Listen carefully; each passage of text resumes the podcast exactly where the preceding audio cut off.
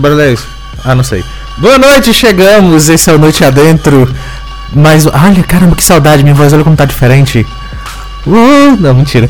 Noite Adentro chegando pra vocês pela 106.5 FM, a São Zonsat Cariri. Ou então chegando pra você pelo Noite Adentro no Facebook, a nossa página onde você pode nos assistir. E também pelo arroba underline Noite Adentro no Instagram, onde você também pode nos assistir e nos ouvir, obviamente. Você não precisa fazer duas coisas separadas.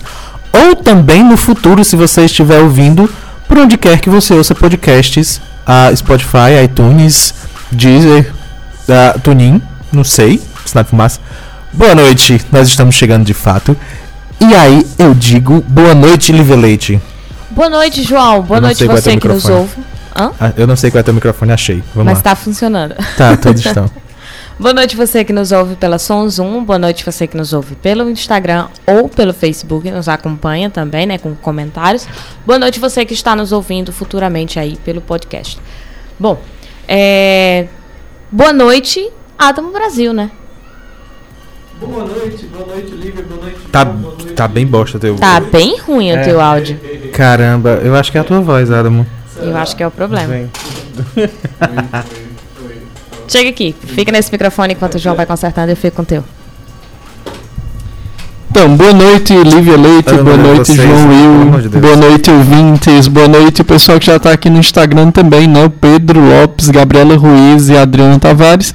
E estamos aqui, né? Primeiro programa de fevereiro, se não me engano, não, né? Eu estou nas contagens erradas, será?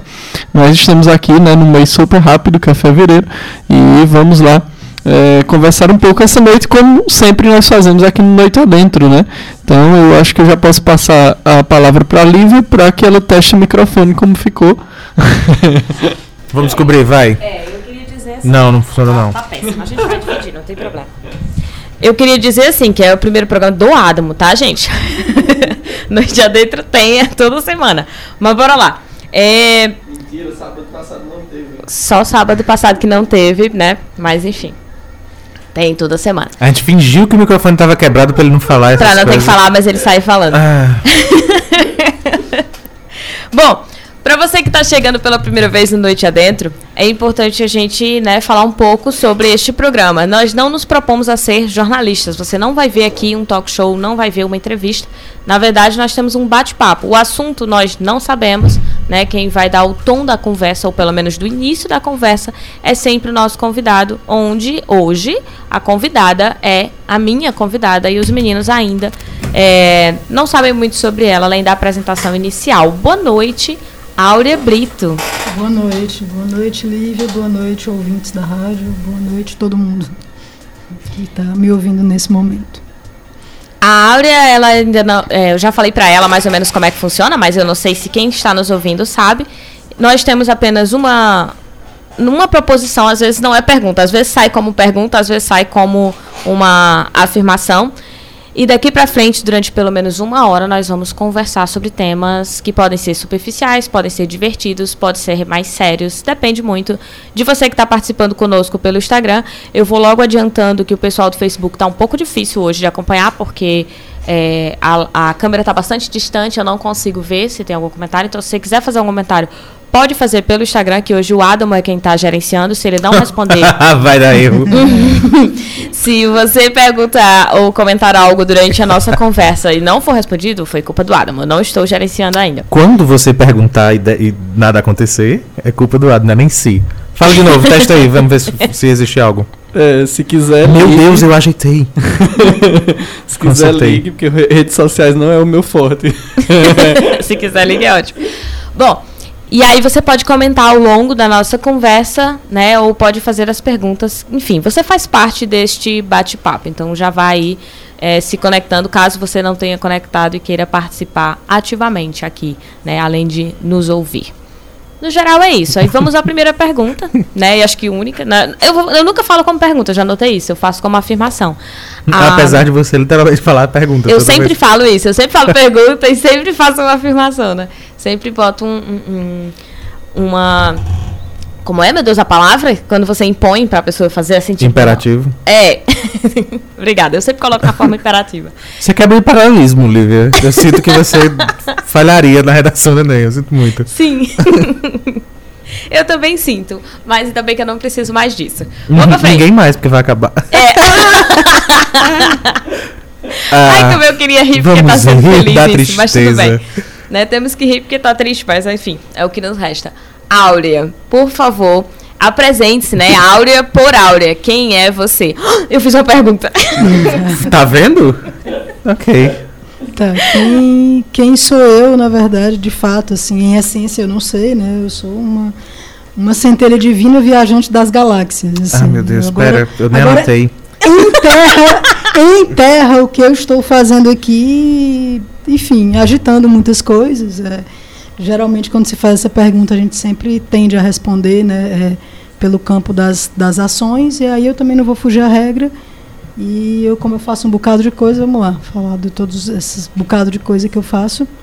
É, eu diria que eu sou uma agitadora cultural, uma trabalhadora da cultura, uma artista, também sou educadora, também sou terapeuta holística e agricultora, que alguns preferem se intitular permacultor, não sei o que lá, não sei o que lá. Eu prefiro ficar com, com o nome clássico, que é agricultor, na verdade, agricultora, no meu caso. E é isso. E juntando tudo isso, dá um pouquinho daquilo do que eu sou. Mas de fato o que eu sou, eu não faço muita ideia, não. Ainda estou descobrindo. Como todo mundo aqui nesse planeta. É isso. Por essa tua primeira observação de dizer assim, olha, eu sou e não vou fugir à regra do que falam, me instiga a te perguntar o que seriam essas outras coisas. Porque muita gente, quando vem responder essa pergunta, tem dificuldade, é fácil. Chora, É. é um negócio complicadíssimo. Tem, tem, tem várias reações aqui não, pra essa pergunta. gente, é fácil, mas o pessoal Mas eu sou terapeuta holística. corre, você- grita. Então, antes de eu, de eu, de eu, é, é, digamos, entrar num, num trabalho com o outro, né, eu tive que passar por vários processos. Então, Uhum. talvez por isso eu não esteja chorando Ah. hoje. Mas, assim, Eu talvez já se você chorei tivesse- um dia, né? É, eu já chorei. Quando eu Se tive você que me- responder isso. Talvez se você me perguntasse há 10 anos atrás, talvez eu tivesse uma crise, um surto, alguma coisa do tipo. Mas hoje não mais. Hoje me é tranquilo entender que eu não, não me conheço o suficiente para dizer quem eu sou. Pra não se limitar, né, na resposta de quem eu sou. Sim. Que já não é limite, porque ela falou 800 coisas, Uhum. tu decorou todas que ela falou. Porque, Eu tipo, teve. Vamos lá. vamos lá, teve a agricultora. Vai ter um quiz no fim do programa. Tem que passar. Anota aí a quantidade de coisas que a hora é. pra ver se você memoriza. Você memorizou, você que tá ouvindo? É, no dia a dia, tem uma coisa que me, que, que me interessa muito. É, eu nunca ouvi alguém falar que era O agitadora tipo de sangue. cultural. Ah, ok. Tá. É, geralmente quando a gente vai falar sobre as ações da cultura, né, a galera fala ah, produtor cultural, não sei o que é cultural. Quando eu falo agitadora cultural é porque eu, eu, eu passeio também é, e me atravessa todas essas essas essas ações dentro da cultura, né? Então eu tanto já realizei trabalho de produção, de gestão e de mediação cultural. Então eu não, eu não, não posso me limitar a, a um ponto desse. E acho que meu papel também é, é de agitadora cultural mesmo, essa, essa pessoa que constrói pontes, teias e que instiga as pessoas a, a, a, a olhar para o lado cultural, para as ações culturais. Então, assim, eu, eu sempre estou cutucando pessoas a isso. Então, para além da, da, do meu trabalho que, que, que eu exerço, eu sempre estou cutucando pessoas e instigando e provocando. Então, por isso, eu me intitulo como uma agitadora cultural. Eu acho que é, que é isso que eu, que eu faço. Eu agito, culturalmente falando, eu, eu boto lenha na fogueira, eu boto bloco na rua e etc e tal. É nesse, é nesse, nesse sentido que eu falo isso. Tu ia perguntar? Não, é porque desde o começo eu só que eu disse eu vou fazer essa pergunta ao vivo mesmo. Eu tenho a sensação de que nós já nos conhecemos. Ah, De alguns é um lugares. primo de algum lugar. Ah, é. Da UEC, É por exemplo. família. É, ah, sim. ah, sim. Da UEC. Assim, nessa existência, o que eu posso afirmar é da UEC. De Sim. outras, eu não, não me recordo, assim. Pelo menos quando eu estou acordada, consciente. No inconsciente, Pode ser que a gente se encontre todas as noites, por exemplo, e eu nem lembro. ne- não tem Ah, isso é legal. Eu também não, eu também não me Tá recordo. vendo? é bem possível temos que isso problemas de memória os dois, então fica difícil da gente se lembrar de onde é que a gente se, se conhece, né? E isso é um exemplo extraordinário que está acontecendo hoje, né? Porque a gente tem um drink game aqui que hoje eu Sim. acho que não tem uma dose que essa Nenhum. pessoa possa Caramba, beber. vai ficar todo mundo É. sóbrio. Se você não nos ouve há muito tempo, nós temos um drink game onde você tem que tomar uma dose numa situação onde Adamo falta, que não é o caso, Não. onde Adamo tenha encontrado um primo. Eu achei que finalmente ia, mas, Mas não. não. foi o caso. Faz um tempo. é, caramba. faz um tempo. E Provavelmente porque Adam falta porque bastante. Adamo então falta, então ele não tempo. traz. Então eu achei que Aura ia finalmente ser uma prima. É, ou eu trazer alguém que estudou comigo no ensino médio, ou Que o é João isso. ter trazido algum professor da faculdade dele, o que não é o caso. Então, assim, vocês podem beber, vocês são livres, mas não no nosso drink game hoje. Não vai ser por É um essas caso regras. Não vai pontuar, né? Se essa for a sua desculpa para o álcool, não é hoje. Que chato. Então, usa a vida mesmo. Eu perguntei isso pra Aura da agitadora, porque apesar de ser a minha convidada, né? Então, supostamente eu sou a pessoa que mais conheço e eu, eu concordo com ela, assim, não- se nem ela se conhece, imagina eu conhecer um monte sobre Aura, sabe? Então, assim, o agitador, ela sempre me fala e eu sempre tive a curiosidade, mas nunca houve uma situação onde a gente sentasse e eu pudesse perguntar. Eu sempre tive muita curiosidade. E eu estava conversando essa semana com, com uma amiga e a gente estava falando exatamente, quer dizer, muito parecido com isso que tu falou, assim, eu atuo em várias áreas e aí eu não vou me definir numa única área, porque às vezes você fala, ah, eu sou produtora, mas você não trabalha só com isso. Tem outras coisas com as quais você trabalha, Ai, amiga, né? eu. Não é? Assim, Eu como que tu desse se jeito. define? Eu acho que é, que é- Hoje, eu não sei se é mais difícil do que há algum tempo, eu não, eu não tenho esse hábito de, de comparar, mas assim, o que eu percebo hoje é que é muito difícil pra gente se limitar a uma profissão. Sempre foi, mas durante muito tempo foi hábito. E hoje eu sinto que as pessoas, até pra se definir numa única profissão, elas não conseguem. Tipo, numa única ação, como você falou, né, Áurea? Tu chegaste dizendo, olha, eu vou falar das ações, mas mesmo a ação não é uma só, né? Tu não, tu não se limita só à área da cultura, ou pelo menos não fica só ali e sente que dá pra você mexer com cultura, mas, por exemplo, entender a conexão, porque isso é uma coisa que eu conheço, do pouco que, que, que eu te conheço, a agricultura, por exemplo, com a ideia de cultura, né? Como que tem a ver a relação de ser uma agricultora com como que isso se conecta diretamente com o fato de você ser agitadora cultural, né? E aí eu ia perguntar sobre outra coisa, a educadora. A educadora Áurea, assim. Como que você se vê? Porque quando a gente ouve falar em educadora, a gente pensa assim: "Ah, ela é professora". É assim que as pessoas enxergam, né? Se falar que você é educadora, todo mundo pensa que você foi para a sala de aula. É o teu caso?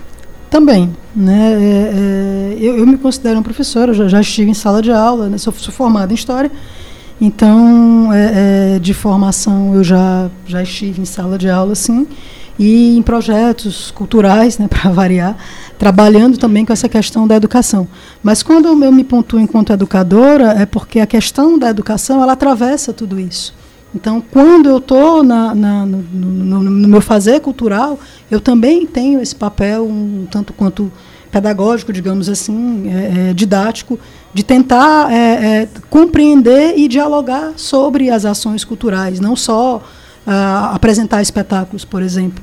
Né? Quando eu estou também atu- atuando como, como agricultora, então também tem essa, essa, essa, essa vontade muito grande de levar para as pessoas, a, a- de, trocar ideias, de dialogar. E eu acho que o papel do educador é isso, é, um- é uma é uma pessoa meio que, que instiga e que, e que troca ideias. Porque, como diria Paulo Freire, nem sei se pode mais falar de Paulo Freire, né, por aí. É, Mas aqui como- no programa Aqui pode, mas as pessoas, Aqui pode. Mas como, as pessoas querendo proibir, mas aqui mas pode. como diria, mas como diria é, é, o, o Paulo Freire, né, a gente não educa ninguém e, e, e, e não, e não é educado por ninguém. A educação ela está no entre, ela está no encontro entre, entre duas pessoas, né, dentro desse processo. E eu acredito nisso. E aí nesse, nesse entre e nesses encontros, eu, eu tenho um, um papel de, de educadora muito, muito forte. E mesmo dentro da questão das, das, das terapias holísticas também, tem muito essa questão de, de dialogar com, com, com o cliente, de, assim, de, de, de, instigar o autoconhecimento. Né? De, assim, você precisa buscar você mesmo. Né? Não sou eu que vou te dar nada. E a educação tem muito esse papel de busca. Né? Um educador, ele não, um educador, de fato, ele não vai dar nada pronto. Ele vai te ensinar a buscar. Ou pelo menos te instigar, porque às vezes a gente nem a gente aprendeu como é que a gente vai ensinar alguma coisa. Mas pelo menos a gente diz, ó, vai por ali que, que ali tem, tem, tem alguma coisa cibulindo naquele mato. Vai caçar ali que pode ser que. E pode ser que não. Então é isso. Tu falou Ou não, do, né? do- do- Ou não é nada disso, enfim. tu falou do Paulo Freire, eu fiquei pensando, tipo, quantas pessoas realmente acham que nós não podemos falar de Paulo Freire? Que loucura que a gente está vivendo agora. Eu, na verdade, eu acho que. Desculpa interromper. Não, fica à vontade. não querendo desmerecer. Mas eu acho que o pior é quantas pessoas realmente não querem que a gente fale. É, pois é.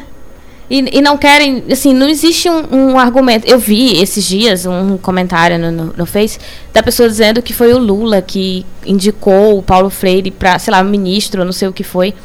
E colocando. E eu fiquei, gente, eh, pelo amor de Deus, sabe? É só você colocar no Google o nome Paulo Freire. Você vai entender que não tem nada a ver uma coisa com a outra. O absurdo maior que eu vejo não é nem isso, é assim, as pessoas não conhecerem Paulo Freire.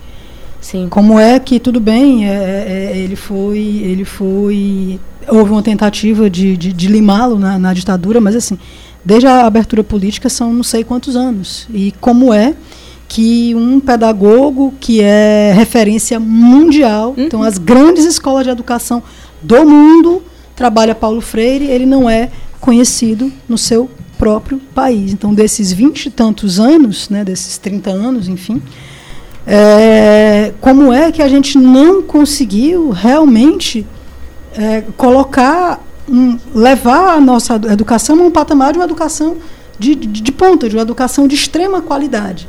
Um, um grande pensador nosso, brasileiro, ele é estudado mundo afora e aqui ele é desconhecido.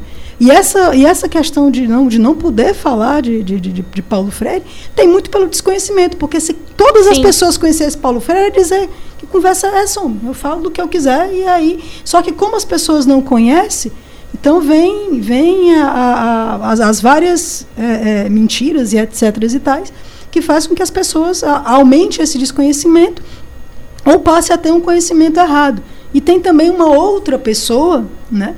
E que, e que provavelmente o pensamento dela agora vai, vai, vai vão ter que, que limar, que é a Anis da Silveira, que lutou pela reforma, pela reforma psiquiátrica e contra Uhum. o sistema manicominal e volta com força Uhum. total. Uma mulher que também é referência mundial para psiquiatria e, e para e a psicanálise também, porque ela, ela foi aluna do, do, do Jung. E aí, assim, uma grande pensadora que faz uma reforma na, na, na saúde mental.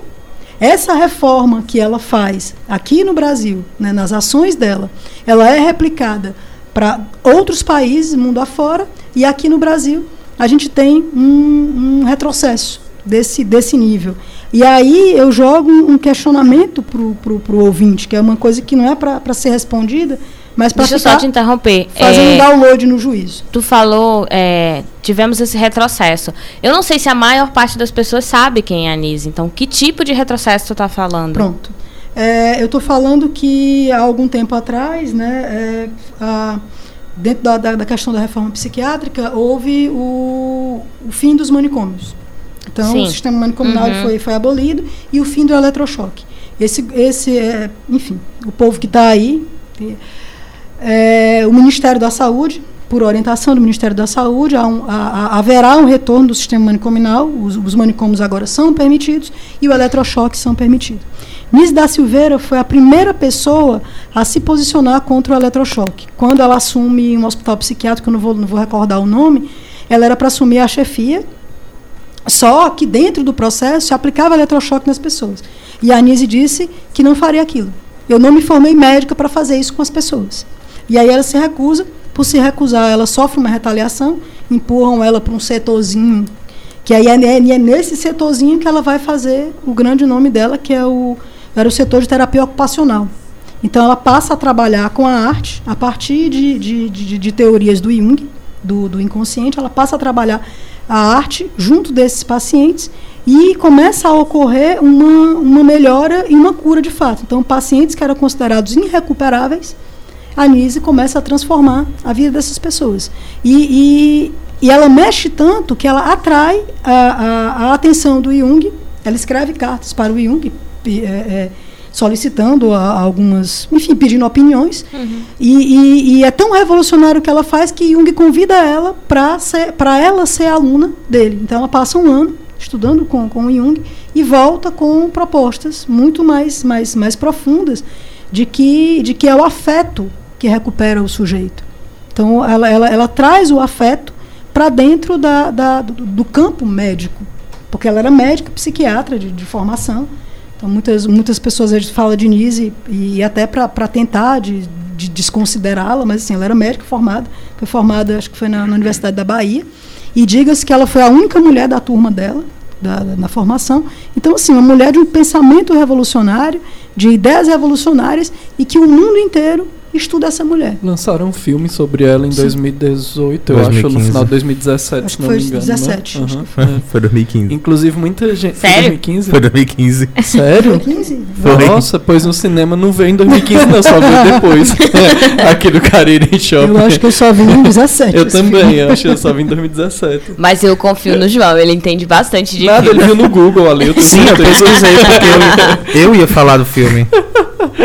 pra dizer, assista, é um, é um filme ótimo, inclusive. É, eu não sabia lindo. que tinha o um filme. Enise e o Coração da Loucura, né?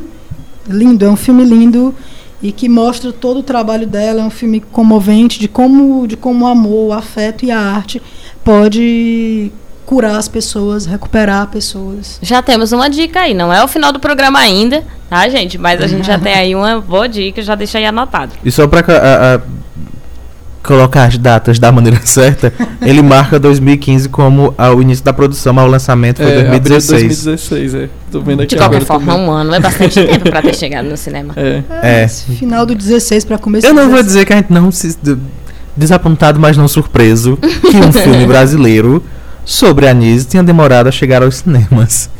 desapontado, mas não surpreso porque a gente sabe o que é que fica de fato nos cinemas. Eu não estaria surpresa nem se não tivesse entrado em cartaz, Exato, porque agora estão querendo barrar um monte, nenhuma. né? Entendo. Estão querendo e, barrar e, um monte. E deixa que a experiência né, do Jung com hospitais psiquiátricos data né, do início daquelas reformas, né, já com, com Freud. Então, é, é, muito bonito que, o que é feito aqui no Brasil.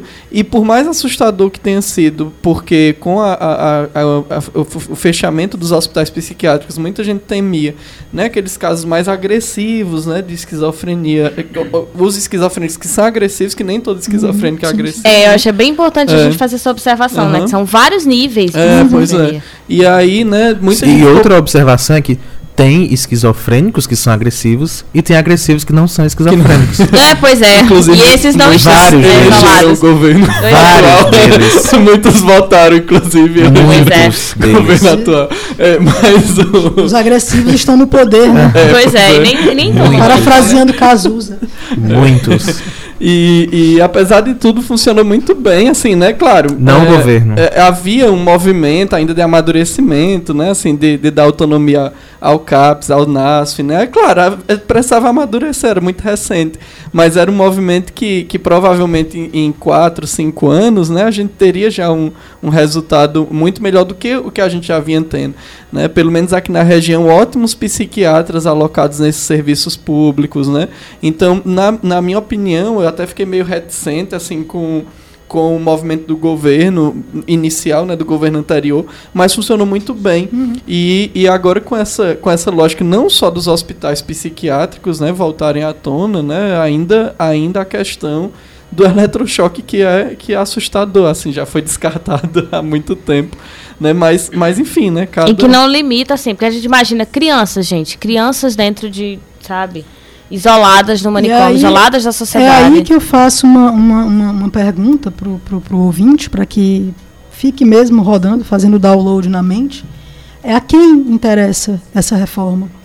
Porque sistema manicominal fechado, ele não cura, e, e a gente tem é, estudos psiquiátricos mundo afora, né, inclusive países que aboliram né, que fizeram sua reforma psiquiátrica e extinguiram o, o, os, os, manicômios, e principalmente o eletrochoque. Então, isso já é sabido do, nos grandes nomes internacionais, eu acho até que, que dentro da, da, da, da psiquiatria internacional, o eletrochoque ele é abominável.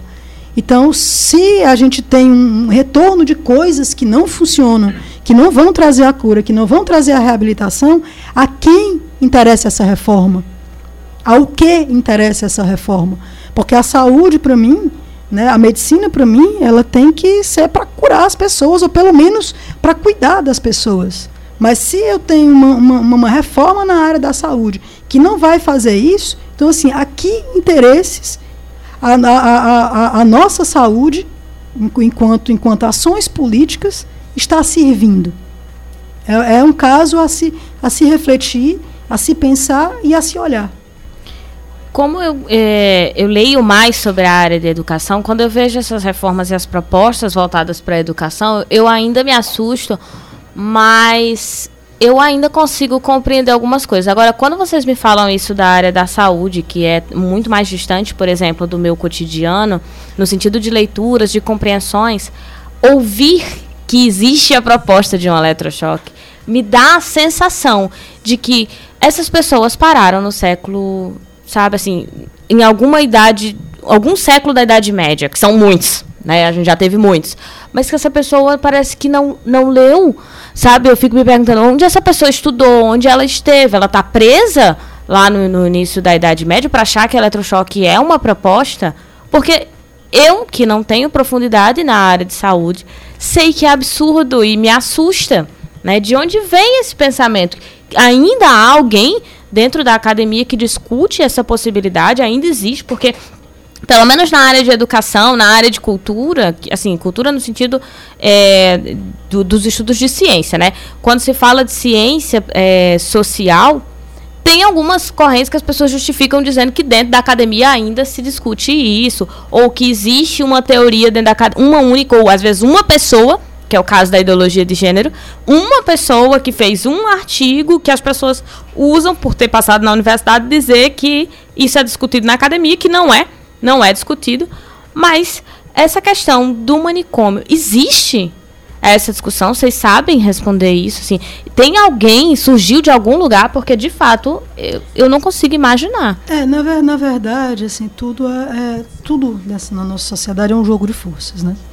É, a, as grandes universidades, os grandes psiquiatras de, de, de, de, renome, os grandes intelectuais, quando eu digo os grandes, são os que estão, não, necessariamente é, é, maioria ou alguma coisa do tipo, mas os que, os que são referências, os que estão nas, nas, nas, nas faculdades de referência, os que estão nos países de referência, que o Brasil era um país de referência Sim. até essa, esse, esse, esse retrocesso.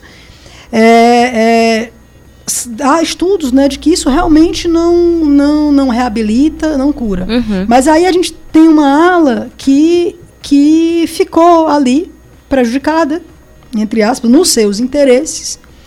E, aí, e, e, e, essas pessoas, na verdade, elas nunca mudaram de opinião ou pararam para. E aí ficaram com, com esse. Que digamos, esse, esse ranço guardado, né? Enfim e esperando momentos oportunos para que haja o retrocesso. Na verdade, todo, todo pensamento retrógrado, todo pensamento de atraso, né, ele, não, ele não deixa de existir por completo dentro da, uhum. da, da humanidade. E fica meio que na espreita de um momento oportuno.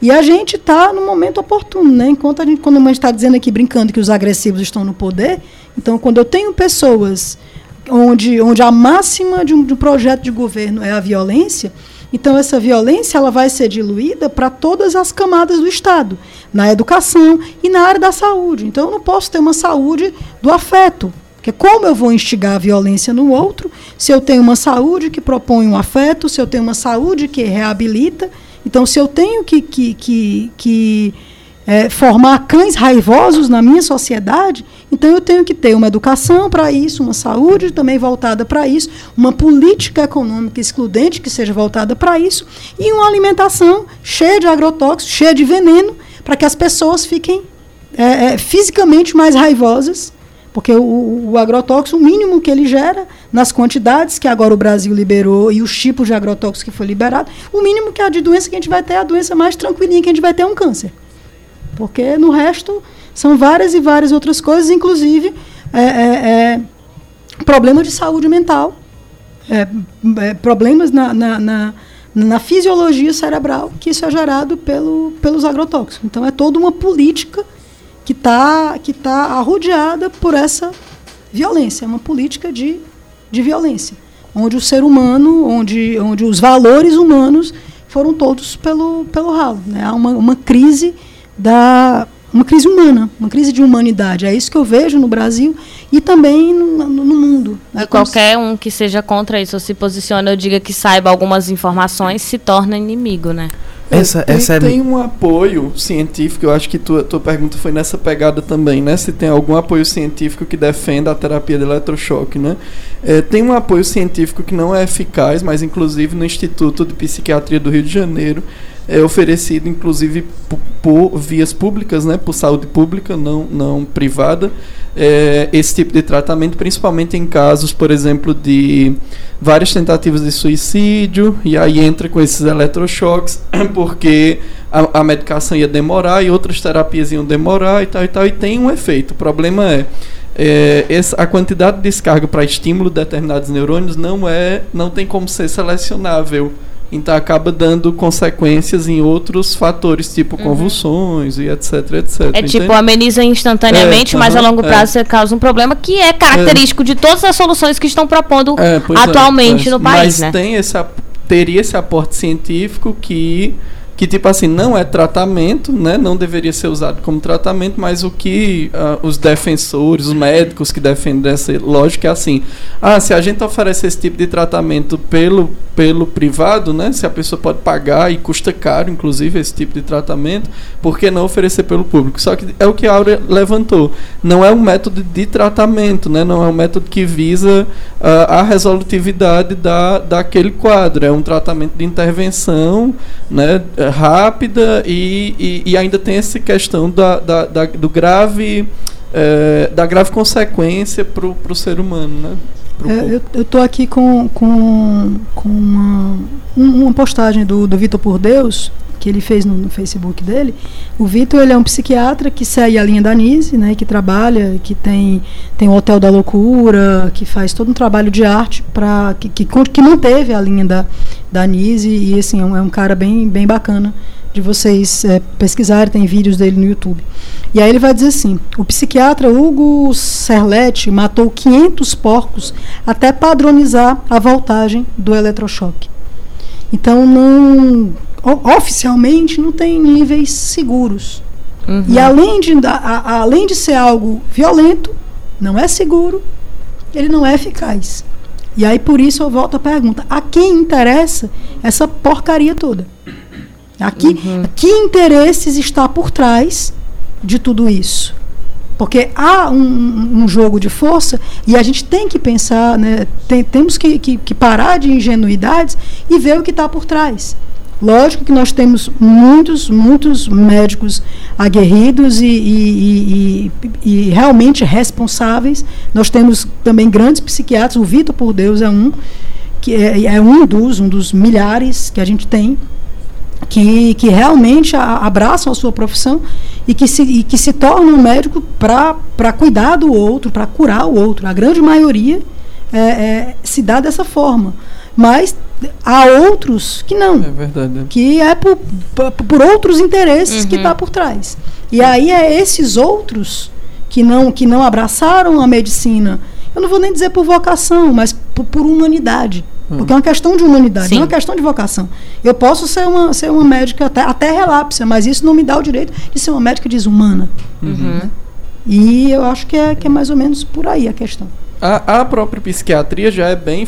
A, a, a, parte do governo né, atual já é bem contestada nessa relação. Né? Então, quantos psiquiatras não têm acordos com laboratórios de medicamentos? Né? Então, a, os, medica os psiquiatras sérios, não. Eles, eles, uhum. né, eles realmente. A gente sabe que é, sempre vão ter os que são sérios. É, mas quantos psiquiatras uhum. não ganham carro de indústria de medicação uhum. para poder indicar os, os, o, né, aqueles fármacos? Então, assim, é uma, é uma pena pena, né? Mas é a saúde é, é, nessa, nessa área já é um mercado. Aí a gente vê um monte de psiquiatras novos, eh, inclusive ressalto aqui na região, que, que buscam mudar, que defendem essa coisa da, da, da psiquiatria mais humana, né? E tal. O Brasil é muito forte nesse sentido. Nós temos vários pesquisadores dentro da área da saúde mental que são referenciados no mundo, né? Como mesmo na sua fala você começou falando, né? Trazendo. E aí, de repente, o, o governo que devia reconhecer esse movimento faz o contrário. É, né? eu ia falar que esse é o problema. tipo, você tem pessoas que são irresponsáveis e tem uma galera que é ignorante, né? Que, que são os leigos, mas esses leigos que vão por esses que são ignorantes sabe? Tipo, eu so, posso me dizer leiga da área da saúde com tranquilidade, né? Mas assim, com tranquilidade não quer dizer que eu me orgulho disso, mas apenas porque não é de fato a minha área de, de, de pesquisa, né? Não é uma coisa que eu tenho diária, mas minimamente eu busco informações que sejam informações reconhecidas e, e que sejam informações que sejam de alguém que é da área, que é especialista e não só uma pessoa né, para eu ter uma opinião, por exemplo, sobre isso, sobre dizer claramente que eu não sou a favor dos manicômios, é, eu não coloco isso simplesmente porque eu tenho uma experiência familiar que me faz entender por que, que eu não tenho que ter manicômio. Mas o fato de eu conhecer essa realidade através de colegas meus de trabalho que, que pensam isso, que estão discutindo isso o tempo todo, e também de conhecer algumas pessoas de fato que têm é, doenças que são consideradas loucas pela sociedade, mas que estão muito melhor tratadas é, quando dentro das famílias do que isoladas em outros espaços. Então, na verdade, eu só consegui construir essa opinião de dizer, não, eu sou contra a construção de manicômios, mesmo não sendo uma pessoa especialista da área, porque eu fui buscar. O grande problema que eu vejo é a ignorância que as pessoas têm de usar, ah, mas é porque como o argumento que o Adam estava falando ah, porque o setor privado tem acesso, então vamos colocar no setor público. Eu sei que isso pode ser um argumento em outras circunstâncias, mas é sempre o contexto. Não é só porque eu tenho acesso ali para o setor privado que eu tenho que colocar no público. Tem outras questões que precisam ser discutidas. E quantas pessoas não fazem uso disso no setor privado justamente para não, não terem trabalho, né? Assim, é Sim. É infelizmente a gente a gente deve levantar essa, essa questão também né? Assim tem muita gente que é, é, se depara com uma questão de saúde familiar de saúde mental na família. Não compreende. É aí não não não querem alguns tratamentos porque acham que são demorados ou que uhum. são isso ou que são aquilo outro e preferem né, as soluções mais rápidas, que às vezes dopa a pessoa, às vezes desliga a pessoa, né, para acalmar até mesmo os seus próprios corações. Assim, estou fazendo alguma coisa por este Eu, eu acho que esse é o principal ponto. As pessoas sentem que elas estão fazendo alguma coisa e elas ficam tranquilas com isso e não importa o que elas estão fazendo. Uhum. Temos muito disso, infelizmente. É, eu, eu, penso também que a, a gente é, vive numa sociedade ocidental onde há uma, uma, uma fuga da dor. A dor ela precisa ser é, é, apagada. E a dor e o prazer ela faz parte do ser humano. A, a alegria, a tristeza, assim, ela, ela, ela, precisa ser vivenciada até para que o ser humano cresça e amadureça. A gente não pode viver só achando, isso, a, achando graça, né? A gente pode até. Mas assim, é, é, é, é preciso essa, essa impermanência da vida, porque a vida é impermanente. É, a, a, a, nós ocidentais achamos que não, mas não tem controle de nada. Quem sabe o dia que vai morrer? Se alguém disser que sabe, está mentindo. Não, eu sei, vai ser no dia de 2000, não sei lá as contas, a gente não sabe. Então, por não saber, a vida é extremamente impermanente e, e, oscila entre alegria e tristeza. E é preciso a gente aprender a lidar com a dor. Mas a dor na nossa sociedade, ela não, ela não, não, não é trabalhada. Se eu tenho dor, eu tenho que, então assim, se eu tô, se eu tô triste, eu tomo remédio, ou então eu vou para um bar, vou beber, ou então eu vou, eu vou me distrair. Uhum. Eu vou, eu vou para o cinema, não vou me distrair, vou comprar uma roupa, eu vou me distrair. E aí, assim, ela não passa, ela tá ali. Então eu vou precisar cada eu vez mais de distrações. É, eu ia falar isso assim, não é quer dizer que porque eu escondo que deixa de existir. Isso. Né? É. Então não quer dizer que porque eu fui beber depois que eu terminei um namoro, por exemplo, que deixou de existir o fim do namoro e a dor. Não quer dizer que porque a criança não pode ligar a TV, que eu puxar e, e, e virar para ela, ai, ah, vamos olhar aqui para a flor, deixou de existir a dor sobre aquilo que ela perdeu. Que eu estou dando exemplo para a criança porque para ela isso é uma Sim. dor terrível. É, não quer dizer que porque eu tenho um familiar que tem algum tipo de. de, de eu poderia falar doença? Né? De, uma condição. De é, uma condição. Condição, ou... pronto. Eu sabia que a palavra não era uma doença mental, é uma condição é, diferente da que eu conheço. É, ou do que eu sei lidar, se eu colocá-la isolada dentro de um manicômio ou dentro de um hospital, porque está morrendo, simplesmente eu vou, aquilo vai parar de existir para mim. Eu fico tranquilo, temporariamente eu fico tranquila, mas aquilo não deixa de existir. É um problema que precisa ser é, trabalhado, é que precisa ser resolvido, né? É preciso olhar para isso, né? É preciso olhar, eu né? Evito. É, é, eu, eu costumo dizer assim, né? Vai, você tá jogando futebol, aí você quebra a perna, fratura exposta, né? Ninguém inventa dizer assim, ah, não, daqui a três dias eu vou pro hospital resolver isso, né? Mas pessoa... escuta essa música aqui, não, olha, escuta essa música é. passar, né? É. Vamos assistir um filme. Deixa olha essa flor! Deixa eu dar um beijinho que, passa, uma fratura exposta, né? Ah, isso é frescura, nem tá doendo. É mimimi, nem dói, cara. Que besteira. você não escuta um negócio desse, você não pega uma criança e olha pro lado e diz, olha como essa flor é bonita, esquece é. essa dor. Isso não Mas existe. Mas aí a pessoa, né, tem uma angústia, um sofrimento, uma tristeza. Que é dor do mesmo é, modo. É dor do mesmo, é claro, né? Assim, e aí você vai evitando, vai deixando pra lá, né? Vai, e, e isso se acumula.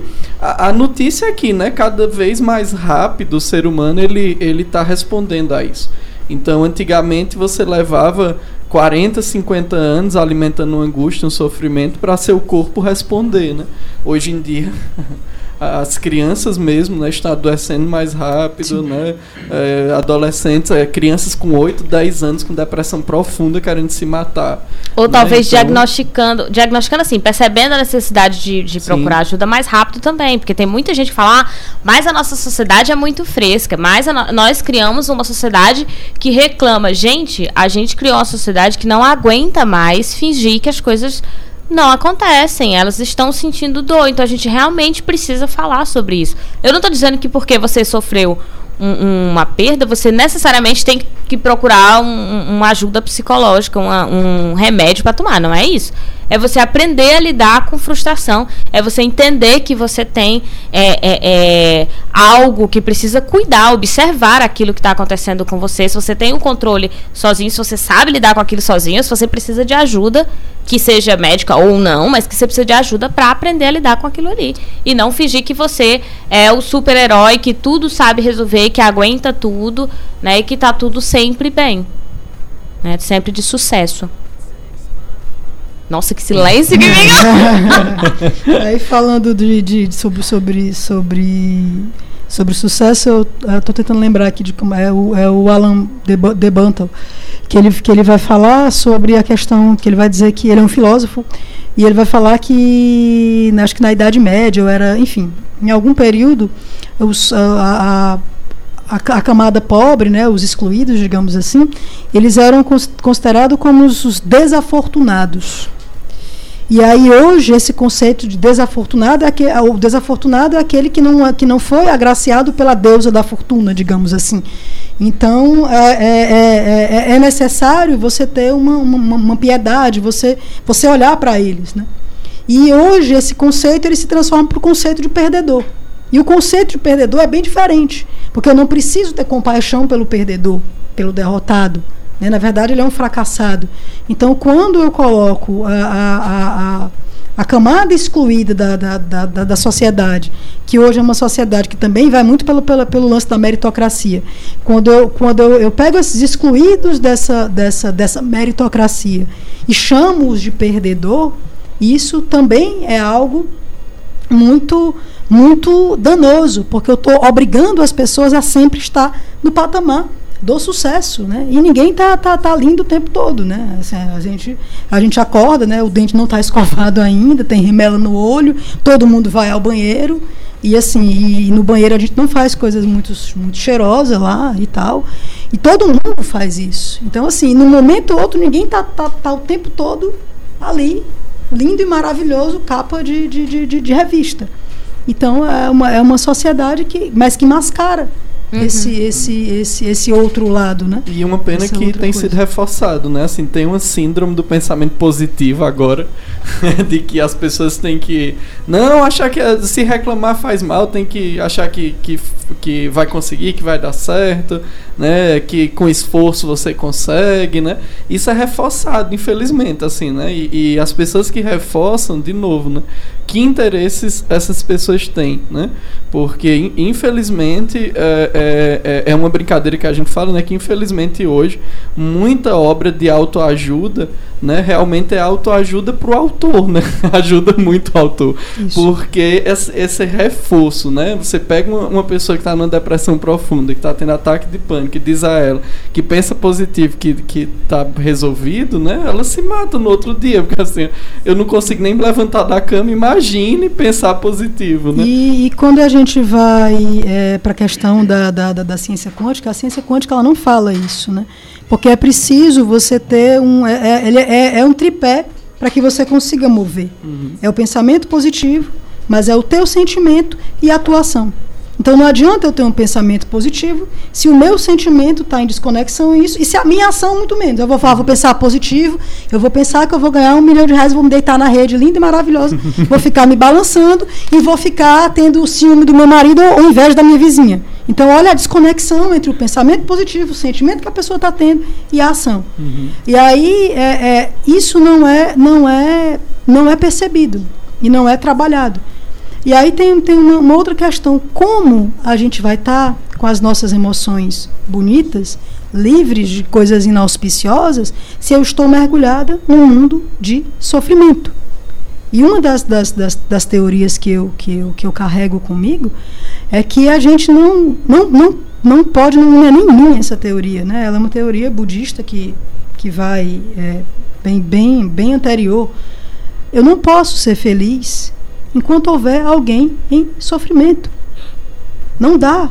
Porque do mesmo jeito que o peixe está mergulhado ali no oceano, a gente está mergulhado no, no, no, éter, no éter cósmico universal, que os hindus já há muito, há 5 mil anos atrás, estudava isso, que o que o Ocidente não reconhece, mas é uma, é uma filosofia hinduísta a questão do éter universal. Então, se eu estou mergulhado nisso, o teu pensamento é de dor e de sofrimento, eu posso estar tudo bem na minha vida, mas isso vai me afetar. Uhum. Então, como eu vou poder manter emoções auspiciosas se eu tenho uma sociedade de pessoas é, é, desgarrada na, na sua dor? Então, é preciso a gente alimentar a compaixão. Que a compaixão é diferente da pena. Não é eu vou ter pena da, da, da Lívia, mas é compaixão. O que é compaixão? É paixão com. O que é a paixão? É sofrimento. Paixão não é esse negócio de amor, de, de, de, de não sei o que lá. Paixão é a paixão de Cristo. É o sofrimento. Paixão é sofrimento. Então, eu ter compaixão é compartilhar, juntamente com o outro, da dor do outro. É estar ali para juntamente dar, estender a mão para o outro. É, é, compartilhar dessa dor. Então, é, é extremamente importante que a gente é, é, trabalhe e renasça nos nossos corações a compaixão. De estar disponível para compartilhar da dor do outro, não para alimentar. Não é isso de ficar uma pessoa está depressiva e dizer assim, é isso mesmo, é isso mesmo. É, ah, não é passar na, a mão na cabeça, Exatamente. Né? E, Mas é entender que é uma doença, e é uma doença física, é uma doença física com sintomas físicos. Eu tive depressão. Então, essa história de que depressão é psicológica, isso é para quem nunca teve depressão. E, Ela e é uma doença física com sintomas né, físicos. Que por causa claro. desses sintomas físicos, a, as estratégias orgânicas também são bem-vindas, né? Então, claro, quando você consegue lidar e, e acompanhar através de, de, métodos terapêuticos, se você já falou que é terapeuta, Sim. né? Então imagine você é, conseguiu driblar de uma forma Sim. sem medicamento. Sim. Mas, né, também o sujeito que usa medicamento para depressão também não, não deve se envergonhar de nada, não. justamente por causa desses sintomas físicos, né, desse funcionamento físico. Isso. Agora, de novo, eu, eu, eu falo o que você trouxe no início, né? A medicação não resolve, né? Ela é uma é. É, estabiliza. Não é um, não é um paliativo, né? na verdade. Ela junto com, com a medicação. Uhum. Porque que tem, eu, eu, conheço casos de pessoas que têm depressão há 15 anos uhum. e tomam medicação. Mas só toma medicação é. e não resolve. Porque a medicação ela, ela é um paliativo. É como, como a gente colocou, a níveis. Então, assim, tem níveis de depressão que ainda não precisa. Mas se não for uhum. tratado a tempo, então, assim, se você deixar todo mundo, pegar todo mundo que tem depressão, tranca num lugar, vamos deixar alguns anos aí, vai chegar todo mundo no mesmo nível, onde vai ser necessário o remédio, uhum. porque os sintomas físicos e até, e até mentais, né? Porque quando a gente, a gente nos nossos processos mentais, a gente, a gente tem aciona as sinapses neurais e isso dependendo da, da, da, da, gravidade, então se eu tenho síndrome de pânico recorrente, isso vai afetar meu cérebro fisicamente, uhum. inclusive. Então, dependendo da gravidade, eu vou precisar do remédio, mas o remédio é para fazer essa contenção, como a gente chama, e eu preciso ir para caminhos mais profundos do meu eu, trabalhar essas questões com terapias, com terapia de grupo, com arte, com autoconhecimento, para que eu possa a partir daí, aí a, gente vê muitos casos que é, que é o caminho mais comum e o mais seguro. A pessoa vai aos poucos deixando a medicação, vai reduzindo até não precisar mais dela. Uhum. Mas se a pessoa só tem a medicação, ela, ela nunca deixa. Não vai sair. Uhum. Ela não vai e sair, o, ela não o, sai. O, algo que você comenta muito interessante, porque dentro do pensamento sistêmico a gente também tem essa, essa perspectiva, né, de que é, eu não consigo é, é, ser só, né? Então, o ser humano é, é um, uma espécie que, né, nós somos da espécie, né, Homo sapiens, é, enfim, e a gente tem é, individualidades, o que é bem curioso, né, porque nós, nós somos 7 bilhões de pessoas iguais e completamente diferentes, né? Então, se eu pego 100 camundongos, são 100 camundongos muito semelhantes, né? Vão ter ali variações muito pequenas, assim, o, o, o conceito de indivíduo dentro de, de um camundongo é muito pequeno, a, a alteração de um indivíduo para o outro. É, mas quando eu pego um ser humano, né, o, o, indivíduo A é completamente diferente do indivíduo B, apesar de ser parte da mesma espécie. Né? Então é impossível, é impossível hoje, dentro da condição sistêmica que a gente tem, um ser humano ser feliz. Porque existe um outro ser humano ali do lado dele completamente infeliz. Né? E, e, então, isso é muito curioso, porque as pessoas às vezes acham que se isolar no condomínio, no lugar que trabalham, né, no carro que, que, que vão para o trabalho e tal, é suficiente para viverem a vida deles como se nada fosse acontecer, né? E aí, de repente, me chegam vários relatos nesse sentido. Só, fora tá tudo ok minha família tá tudo certo, eu não, não tive nenhum episódio, ninguém morreu, eu, eu tenho meu carro, eu tenho minha casa, tenho meu trabalho, tenho minha poupança, posso investir onde eu quiser. Mas não sei o que aconteceu, tem um vazio gigante dentro de mim. Já tentei me matar três vezes, né? Porque não é só o que está aqui fora, né? Que, a, que alimenta essa nossa estrutura emocional, né? E eu atribuo muito essa, esse vazio à questão do, do teu propósito de vida que é diferente da tua profissão, que é diferente de, de, de, várias coisas. Assim. Eu posso ter como propósito de vida o cuidado e posso ser uma vendedora de calcinha. E aí eu vou vender essa calcinha trabalhando o, o, meu cuidado, porque assim, aquilo que, que, que, que, me faz feliz é cuidar das pessoas. Então eu vou ter uma, ter uma outra ter, ter, ter, uma outra pegada.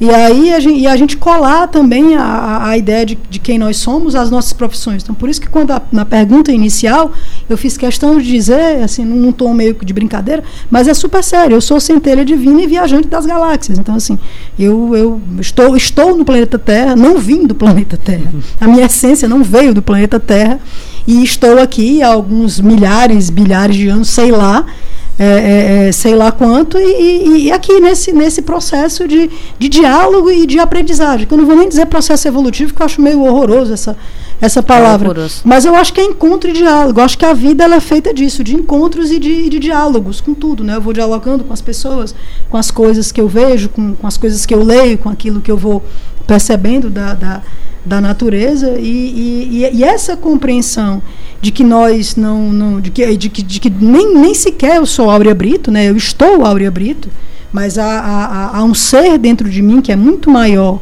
do que toda definição e toda, toda, toda categoria, é que está fazendo a pessoa pirar, porque as pessoas estão. Uh, o ser humano ele está ele tá se reduzindo. Né? Ele é, ah, ah, eu sou no máximo, eu me reduzo à minha sexualidade, à minha espiritualidade, à minha profissão. Pronto. Uhum. Mas, para além disso, eu sou um todo. É. E, e, e, imagine, né? Se uma identidade já é complexa da gente né, estruturar assim, imagine quando a pessoa toma um, um comportamento como identidade já, Sim. né? Assim, ah, eu sou uma pessoa calma. Assim, é, é, estar calmo em determinadas situações é um comportamento. Aí a pessoa começa a tomar o comportamento como identidade e a forçar a barra para ser calma em todas as situações. Né? E aí não percebe que todo o que vem por trás ou toda a oposição de calma também existe dentro de você, né? E que você está reprimindo tudo isso em algum lugar. Aí esse, essa, esse movimento de repressão tem que surgir. Né? Aí surge, às vezes a pessoa explode, tem uma crise, ou então vem uma gastrite nervosa, um câncer, né? alergias, né? Quantas pessoas têm alergias, né? Que não sabem o motivo, fazem tratamento, fazem, usam medicação, fazem tudo, isolam-se do mundo, né? Porque não pode pegar poeira, não pode pegar não sei o que, não pode... e não, não olham para o que é essencial, né? Assim, nossa, o que é que tua mente está querendo te dizer com esse processo alérgico, né? O que é que, que tua mente está querendo te lembrar disso, né? É, é, muito interessante, assim, como a gente aprendeu a fazer esse movimento, né? Muito mais externo do que interno, né? É, a gente enfia tudo embaixo do tapete, é quando o tapete está podre, aí não entendi vai, vai não vai apodrecer tudo. Não tem, não tem na, na, na perspectiva, a gente não tem nada fora, nada está fora da gente. Né? Tá, tudo tá, tá dentro. Até, até o que eu tô. O, o, como eu vejo o Adam é diferente como você vê, porque o meu, fisiologicamente o meu olho é diferente do seu. Uhum. Por exemplo, eu sou míope, eu tô sem óculos, eu tô vendo o Adam todo borrado. eu só tô vendo bem tô Escreva o Adam, né? O Adam é um sujeito, um cara meio borrado, assim, os olhos não estão muito definidos, você vai dizer, vale, mas assim, eu tô vendo o Adam claramente. Essa, esta é a definição que eu tenho também de Adam, só que a minha é modificada porque eu uso lente de contato. Então, então Pois é, mas, mas enfim. Eu acho que a da Aura é mais correta. Enfim, tá, mais, tá borrado. O seu também, você é, também vê o Adam borrado. Uhum. Então eu começo a crer que o Adam não é um sujeito borrado. Então. Porque é assim que os seres humanos vivem, né? Quando todo mundo afirma uma coisa, uma categoria, a gente aceita e limita o outro a esta Pronto, categoria que essa maioria tem esse diz. detalhe, né? O olhar do outro sobre nós, né? O olhar do outro que quer nos limitar, porque na verdade não nos limita. Nós não somos o olhar do outro. De, de, forma nenhuma. Mas, mas ele nos forma, né? Principalmente sim. quando nós somos crianças, né? Sim, Porque sim. nós estamos num processo de amadurecimento, ignorar, né? né? É, e os nossos pais, né? E começam a olhar pra gente. Ah, é tão bonitinho, é tão inteligente, é tão isso, é tão aquilo. Claro. É tão magrinho, vale, é, tão é pesado. E, e, aí, no futuro, né? Isso vai explodir em é, desarmonias e é. patologias. Pois é, por isso que a gente tem que se, né? Aquele processo que o Jung chama de individuação, né? Assim, a gente tem que dizer perfeita, eu sou isso, né? Eu não sou o que os outros veem Sim. em mim, né? Eu sou isso. Mas isso é um exercício, né? Não, às vezes você só consegue com 50, 60 anos é, e olha isso, lá. Isso é um exercício. e, e, e, e, infelizmente, a nossa sociedade ela não trabalha isso. Porque o autoconhecimento, ele era para ser ensinado nas, nas escolas, né? A, a, a, a, aprender a lidar com as emoções, não o controle das emoções, que é. eu acho estranho esse negócio de, de controlar emoção. É que nem dizer, ah, o controle do, do, meu intestino, né? Vamos controlar meu intestino. Agora eu só vou, eu só vou ao banheiro três vezes por semana. Na, nas ah, tem gente querendo controlar terça, a menstruação das mulheres, dizendo terça, que elas podem controlar terça, com remédio. É, e aí eu tenho. Essa coisa do controle é algo que me assusta. Eu acho que que a gente não tem que, que controlar as coisas, uhum. a gente tem que conhecer. Né? É o controle uhum. da natureza, é o controle das pragas. É, eu, como, como, como agricultora, né? não tem que controlar a praga. Né? A praga, por exemplo, o, o inseto que vai comer toda a tua plantação, ele, tá, ele chegou ali e está dizendo para você que o seu solo está pobre de nutrientes. E a, e a, Ana Primavera, ela, ela, que, que, é uma, que é uma das maiores conhecedoras de, de solo tropical do mundo, uma engenheira agrônoma, ela vai falar da, da, da formiga, por exemplo. A formiga, ela não ataca nenhuma plantação, que, nenhuma planta saudável, porque a gente acha que a formiga come a folha. Mas ela não come, ela come uma seiva que tem dentro da folha, e essa seiva ela só pode ser extraída da planta que tem deficiência nutricional. Se ela morde uma planta que está saudável, ela vai, aí leva essa, essa coisa lá para o buraquinho dela, lá vai extrair a seiva. Não vai conseguir fazer a quebra molecular e aí ela vai desistir da folha, porque, uhum. porque o, a, a, família, né, da, o núcleo familiar das formigas precisa se alimentar. Não pode ficar esperando. E aí, quando uma formiga ataca uma plantação, ela está dizendo o quê? A sua planta está pobre de nutrientes, está desnutrida. Então, ao invés da gente é, é, a alimentar a planta, você alimenta a planta, fortalece o solo, porque essa formiga ela vai morder a sua folha e vai-se embora, porque ela não vai conseguir extrair o que ela precisa. Então, ao invés de eu fortalecer o solo, de eu, de eu, de eu, de eu alimentar, eu vou e mato a formiga. Eu vou e mato o gafanhoto, eu vou e, e, e aí vou, eu vou eliminando os inimigos, os supostos Uhum. inimigos, e as coisas não, se- não, não se resolvem, porque na verdade. Você não não- tá atacando a causa, você tá atacando a consequência. da É, e não é uma questão Com de veneno, atacar, acho que é uma questão de dialogar. É, não, no sentido de ir na causa, de compreender e saber Diz como assim, funciona. formiga, obrigado, né? Assim. É, tipo, agradecer a formiga, gente. ajudou É, você está me dizendo eu não, que- que- É. que não dava pra ver a olho nu. A minha planta tá, tá, tá desnutrida, mas assim, é, tem uma, uma, uma, uma teórica, teórica não, na verdade ela, ela, ela é uma, uma, grande ativista da, da agroecologia, que é a Marcia Renzi, né, a, a minha mestre em agroecologia, a- toda a minha formação de agroecologia vem, vem de Marizá e vem do, do Instituto de, de Permacultura da Bahia, e a Marcia, ela fala, ela, ela é radicalmente contra a história do combate, ela fala que a gente tem que dialogar. A natureza ela é dialógica, ela dialoga o tempo todo, ninguém combate. Você não vê um macaco brigando com não sei com quem, um soninho brigando. Um soninho vai brigar com um pardal agora pela, pela, Pela pelas frutinhas que estão na água. É uma guerra, né? De soninho com pardal. Não, eles dialogam. Então tudo que está na natureza, ele é, ele é, ele é dialógico. Então, essa, essa lógica do combate, ela é uma lógica que não, que não soluciona nada. Né? Vou combater, não, a gente não combate nada, a gente não controla nada. É, isso é ilusão. Acho que só, isso. Só pra avisar que a Ivani Mariano tá aqui no Facebook dizendo beleza do programa, parabéns. E a Zenete Chaves também dizendo muito bom. A live do Instagram caiu, mas já voltou. E não tinha comentários, mas tinha muitas pessoas que tinham entrado e eu não comentei. Quero- então agora entrou. Uhum. Quero E- só mandar um beijo pra, pra, pra Ivani Mariano, uma grande amiga. Dar um beijão aí pra ela e, pra, e pro povo todinho aí. Pra vocês tudinho aí, tô mandando um beijo. E, Ana agradecer, né, as e pessoas que estão também. comentando e, agrade e que estão elogiando. Que Ah, no último Que programa, teve, né? como é, João? O pessoal do, do Instagram que não que caiu. Que caiu, antes, da- desculpa. antes de saber quem e era. obrigado por estarem conosco e não desistir Então. da gente, mesmo o Adam não citando que vocês estão por aqui. É, agradecer também as pessoas que vão ao Facebook, que estão chegando. Inclusive, no último programa, nós falamos também é, sobre o CAPS, né? O André estava aqui e aí o pessoal elogiou muito que era necessário falar sobre saúde, então eu acho que a gente acabou falando e aprofundando ainda mais o tema. Eu acho que isso foi bastante legal. A gente está indo para o encerramento da primeira parte, mas eu acho que o que ficou claro dessa primeira parte, assim, em vários momentos, pelo menos eu senti isso, é a ideia de não podemos ser superficiais. Não importa a área, o que a gente tem mais percebido e o que foi muito citado aqui é sempre que a gente é superficial num tema, ou que a gente acha, ah, mas essa é a melhor solução, A gente elege um idiota. é, é isso, sabe? Quando a gente percebe e estuda com um pouco mais de profundidade, claro, individualmente nós não somos capazes de dar conta de todo o conhecimento, mas sabemos que tem áreas que estudam isso, que aprofundam.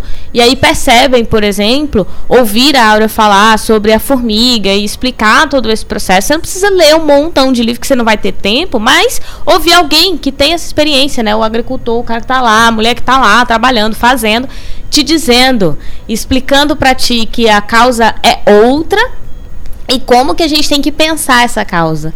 Né? E como que a gente tem que, que, que trabalhar isso, entender, compreender isso, ou dialogar, enfim, que a gente consiga perceber que as coisas são muito complexas, né? A gente quer, a gente, todo ser humano quer respostas simples, né? Tende a querer respostas simples, porque é mais fácil viver assim, categorizar é, ou você é isso ou você é aquilo e eu só preciso me enquadrar e pronto. Mas o que a gente percebe é Toda vez que a gente estuda um pouquinho sobre aquele assunto, a gente percebe, não tem como a gente achar que a existência humana, que a forma de se relacionar numa sociedade é simples. É difícil aceitar isso, dói que, saber que você vai ter muita dificuldade em se compreender, em ter uma, uma autocompreensão, em ter uma compreensão de como é um outro ser humano. Seres humanos são complexos, sociedade é complexa, mas admitir que existe essa complexidade é muito mais importante do que simplesmente buscar duas ou três categorias onde você precisa se encaixar. Porque você não vai estar resolvendo o problema, você está resolvendo, como nos vários exemplos que nós demos hoje, você vai estar resolvendo parcialmente o problema. Você está, na verdade, agravando ou criando problemas muito maiores, né? A gente vai precisar ir para o intervalo, mas são três minutos. Antes, Lívia. Diga. Ah, porque a gente precisa mesmo ir pro Isso. intervalo, mas só, pra, só porque eu acho importante. Eu falei, e aí sai no tom de brincadeira, ah, que cada vez que a gente não estuda algo, a gente elege um idiota, mas tem consequência direta. Principalmente porque quando a gente deixa de entender que as coisas têm complexidade e a gente passa a achar que tudo é simples e que toda solução para tudo tem que ser simples, a gente para e diz: caramba, aquela pessoa que diz que basta fazer isso para resolver é quem merece estar no poder. E a gente elege sim pessoas idiotas. Porque a gente acha que É aquela várias, pessoa. a gente não tá falando só de um, não. Não. Tá falando de várias. Eu tô falando de 80%. E aí a gente vai e olha e diz, aquela pessoa que diz que bastava fazer isso é o certo, porque era só isso que a gente tinha que fazer. Como foi que a gente não viu? Mas é porque a gente, a gente não viu, porque não era só isso. Aí a gente elege alguém que acaba por dizer que, como fonte oficial de conhecimento, vai lá no canal desse menino que ele diz que o Stalin tem dois prêmios Nobel da Paz. Hum. É aí que a gente começa a errar e aí é que a gente vai se lascar ainda mais. Então, fica com essa, com essa frase bonita que a gente volta daqui a pouco. É muito rápido o intervalo Que a mesmo. gente vai se lascar ainda mais, é essa a frase bonita? É sim. é sim. Porque eu quero que você grave e eu quero que você anote. Eu não quero que seja um presságio. Eu quero que a gente analise ela. Volto já já com o Noite Adentro.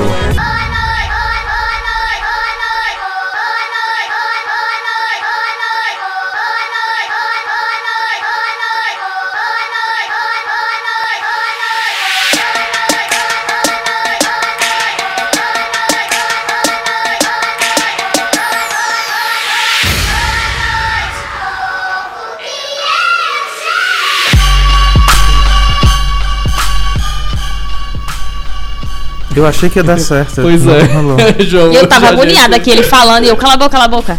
Hoje a gente ele cortou. Lívia nessa tenta organizar. É Lívia, Lívia, Lívia faz funcionar. Ah, voltamos, ficou claro? Pela 106.5 FM, este é o Noite Adentro, chegando pra você pela Sons, um site Cariri, mas também pelo Facebook Noite Adentro, você pode ir lá na nossa página e nos assistir. Eu tô bem mais longe, mas eu tô aqui. E também no Instagram, arroba, underline Noite Adentro, você vai lá, ouve e assiste a gente. Inclusive você estava no Noite Adentro Premium durante o comercial, ouvindo a gente É. falando. De sintaxe, morfologias e coisas que eu não entendo. Além dessas, essas eu Ah, é. entendo. Você lembra o que é isso? Eu lembro. Você tá ouvindo, porque eu- realmente, filho, tá complicado. E eu gostava, e eu sabia, e eu entendia na época. Mas era só pro Enem. Voltamos com Noite Adentro e agora a gente volta pra segunda parte do programa, que é sempre especial.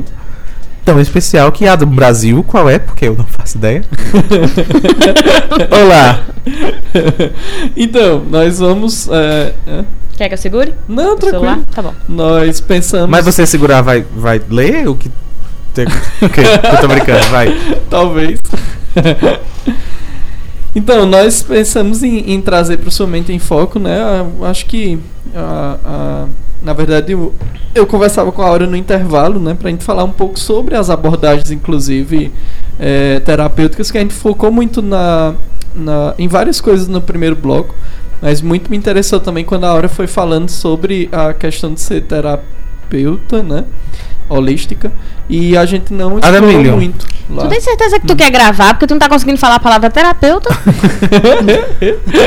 Se quiser, eu Diga, seguro, Quer segurar. que? Não era isso. Mas, ah, quer, Lívia segura. Aquele falando pelos outros. Lívia segura, entrega ela, sem nenhum problema. Ah, mas ah, ah, eu deixei vocês com uma frase interessante. E aí eu vou, eu vou retomar o que eu, o que eu falei. De que a gente vai se lascar ainda mais. não porque eu não acredito, não me arrependi da frase. Continuo acreditando. Mas porque eu não quero que soe deprimente. É muito fácil que tudo, inclusive o que nós falamos no programa de hoje, soe deprimente. O objetivo não é esse. Uhum. O objetivo não é que você se enrole no seu corpo em posição fetal e comece a chorar. O objetivo não é causar em você depressão, não é causar em você tristeza. É lhe dar um pouco de raiva e chamar um pouco a sua atenção.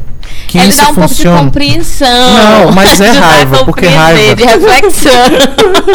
Raiva serve como combustível. Mas é fazer raiva a você da situação em que nós todos estamos.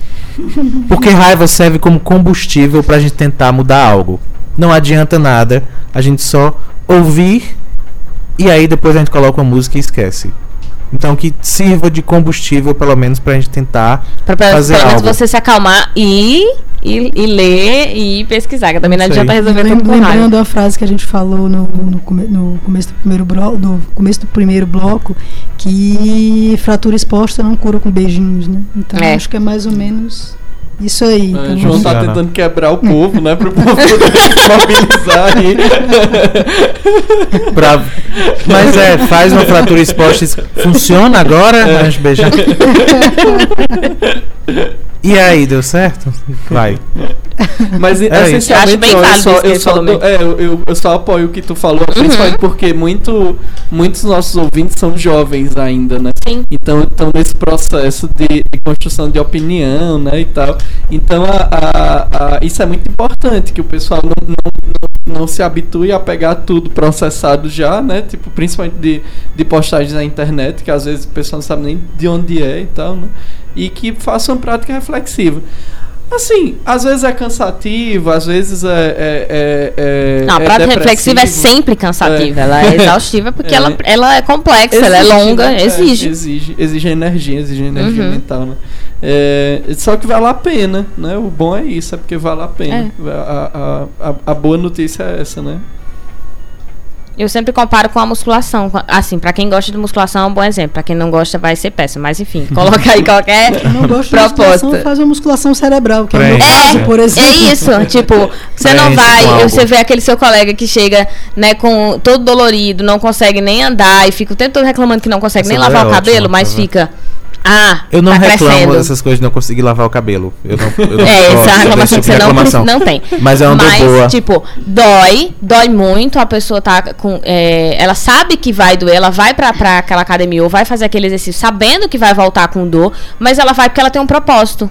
Que, vai, que precisa passar por ali, mas que está muito além, que é positivo, um retorno positivo. Então, a prática reflexiva é a mesma coisa, né? Nesse sentido de dor. Ela é cansativa, ninguém Ah. diz que ela é infeliz. Para além da- da- das barrigas tanquinhos, né? Tenhamos um cérebro tanquinho, né? É, é sim.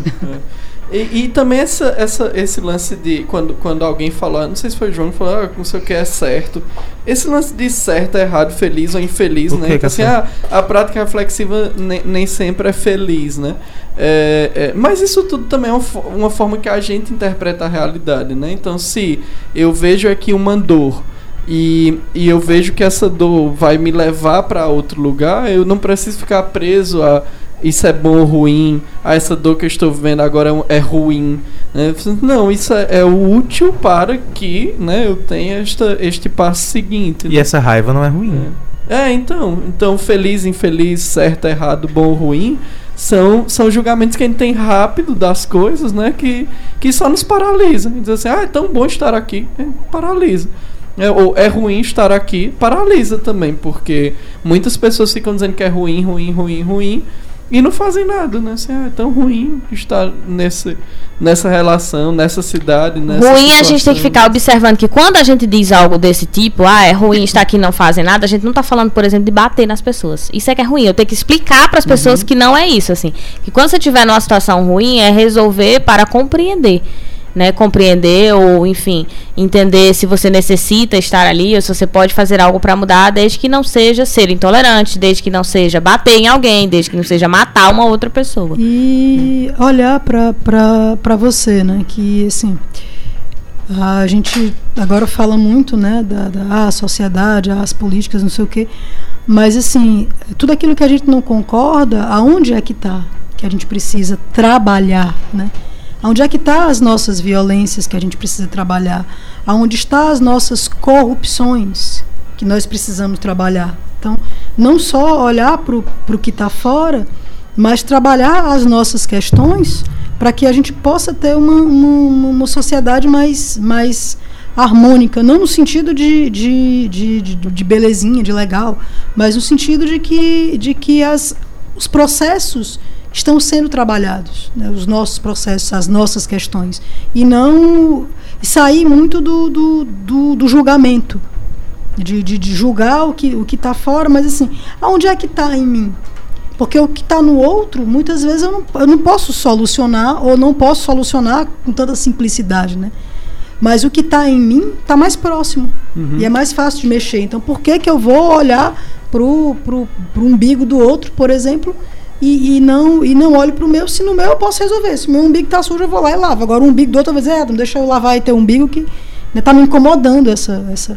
E aí é, é, são essas questões da gente começar a olhar para para dentro da gente aonde que está todas essas essas essas dissintonias com conosco que que a longo prazo acaba nos adoecendo seja psíquica ou, ou fisicamente enfim hum, fato Okay, a gente está esperando tu começar, amor. Tinha um tipo, de foco, tem é, três minutos um agora, se quiser terminar. Não, a gente continua conversando. eu acho tão legal. É, na verdade, eu fiquei curioso é para conversar um pouco mais sobre. Com, o Black somente de foco não ia conversar. Sobre, a gente faz só isso, Adam. Só, sobre só conversa, Adam, independente do terapias, as abordagens terapêuticas que ela utiliza. Eu acho que isso seria, seria interessante pro, pro quadro hoje, né? Até porque são abordagens terapêuticas, pelo que a gente comentou aqui, bem, bem uh, diferentes das abordagens que eu utilizo. Então seria legal também até para mim, para aprender um pouco mais. Então, Áureo, você pode falar no ar quais ah, são as abordagens sim, sim. É, eu trabalho com, com meditação, sou mestre em reiki, trabalho com reiki também. E trabalho com algumas terapias corporais, mas no intuito de, de trabalhar as questões emocionais. Como assim? É, eu trabalho com a massagem Ayurveda Bianga e a reflexologia. Reflexologia podal, que, que bicho é esse? Reflexologia podal. É a massagem que ela é feita no pé, mas ela não é uma massagem só do pé. Ela é uma massagem onde eu, onde eu trabalho os pontos reflexos. Que bicho é esse ponto reflexo? Né?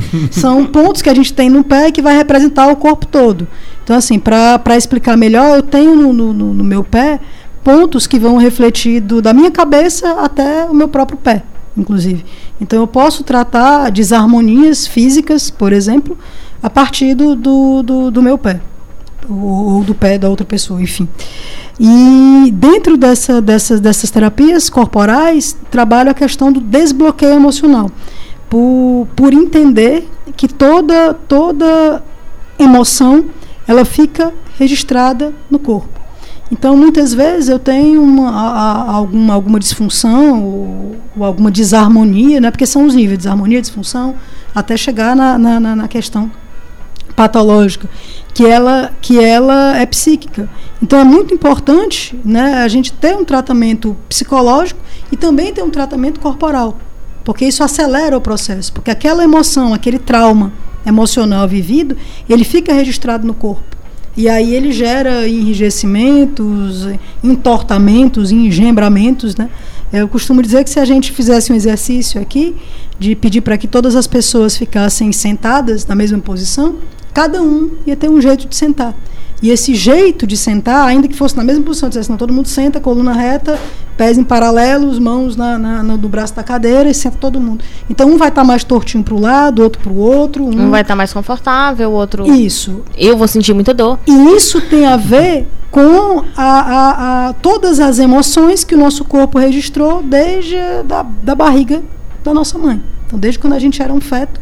Então, todas as emoções, ela vai por isso que né, ninguém senta igual a ninguém, ninguém anda igual a ninguém, ninguém fica parado igual, igual a ninguém. Porque esse corpo, ele tem, ele tem uma memória. E aí, quando eu trabalho qualquer terapia corporal, até a dança, inclusive, ela pode ser, ser considerada, eu vou, eu vou provocar desbloqueios emocionais. Agora, lógico, quando esse, quando esse, esse, esse bloqueio emocional ele já está num nível mais, mais grave, psíquico ou até patológico, eu vou precisar ter um, um, uma, uma, amplitude de, de acompanhamentos. Porque nós não somos peças, né? não, não é uma peça que quebrou. Nós somos um, um, um ser humano integral, completo. Então, se, se tem uma, uma, uma disfunção no fígado, por exemplo, isso vai afetar até a minha emoção. Porque o fígado é o que absorve a raiva. Então, se eu estou com problema no meu fígado, eu posso me tornar, ficar mais irritada é, é, é, nesse sentido. Então, tudo está tá interligado. Então, dentro dessa, dessa, dessa compreensão e dessa abordagem, eu trabalho as terapias corporais, mas nessa, com essa dimensão de desbloqueio emocional. E aí, esses são mais ou menos os três, os três caminhos que, no momento, eu estou caminhando. porque E tem também o lance da, da, da, da questão da, da agricultura. Né? Eu trabalho a terra numa perspectiva terapêutica, por entender que, que essa dissociação é, de nós enquanto, enquanto enquanto ser ser animal mesmo, porque nós somos animais, né? Essa essa, essa desanimalização do ser humano que é, que gerou essa desconexão com a Terra, é como se a gente não fosse, não viesse da Terra. Como se a gente fosse diferente de uma manga, de, de, um- de uma vaca, de um cachorro. E, e- e, em partes nós somos e em partes nós não somos. E, a- e essa desconexão com a Terra, esse desconectar com, com, com a Terra, ele gera vários e vários adoecimentos, desde os físicos, as alergias, por exemplo. né?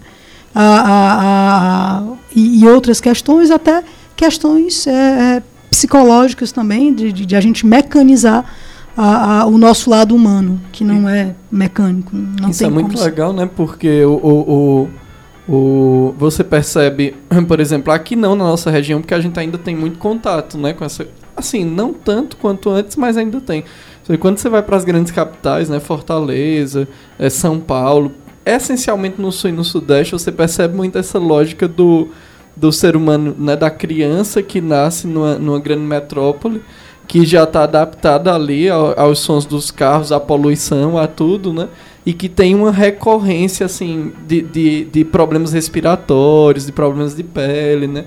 E, e realmente ela, ela tá completamente desconectada, né? Se você vê a rotina de uma criança hoje em São Paulo, por exemplo, ela é completamente desconectada da terra mesmo, né? Assim, ela ela tá toda protegidazinha, sai de um lugar, vai pro outro, né? E lá tem ar-condicionado, tem um pisozinho de porcelanato, né? Ela não tem mais nenhuma interação hoje com, a não ser através do ar, né? E do que come, que também já é industrializado pra caramba. Ela não tem mais nenhum contato com algo natural, né? Mas assim, é A bem não ser bem a planta que tá em cima da mesa dela, às vezes. Que às vezes é de plástico. Que às vezes é de plástico. Mas é bem real mesmo. É assim. bem curioso. É, Eu, eu me assustei quando eu vi esse impacto, porque eu tenho, eu tenho uma irmã que mora em São Paulo e tenho uma sobrinha, né? Da, dois anos mais nova que a Aimee. E aí ela não sabia que era uma galinha. Ela veio descobrir que era galinha aqui em Barbalha, que a avó dela mora aqui. Ela veio e disse assim, o que é isso que tá cantando, né? Falei assim, é um galo. E o que é um galo, né? Então, é, é, é, como eu falei, aqui na nossa região talvez não, né? Talvez não completamente, mas já tem algumas pessoas que, que estão tendendo a, a, a essa lógica, né? Crianças que nascem, que... Temos, temos no- vários é, aqui na região que são no isoladas do condomíniozinho, condomínio, é, vão pra que entra escola. No carro, é, vai É. pra escola. Entra no carro fica no celular, chega na escola, a escola não tem sol, porque dentro da sala de aula não tem nem janela, as janelas que tem são pintadas de preto. É. Então passa o dia lá, quando sai às 7 horas da noite, às vezes 10 horas da noite, depende da escola. É, mas aí você vê a proporção ainda aqui na região, né? Assim, ainda, ainda existem uma, uma- uma- ainda existe uma, uma parte da, da comunidade que tem esse contato, né? É, Aqui e- na nossa região. E a gente tem uma vantagem na nossa região que o sol é tão forte que atravessa até a parede. Então não adianta você estar cercado nas Mas eu, paredes. eu, eu tô, tô te dizendo, é, É, possível. o- o pessoal- é, eu tô te empresas- falando que as é possível. Tem, elas pra- estão se esforçando verdadeiramente para isolar do sol.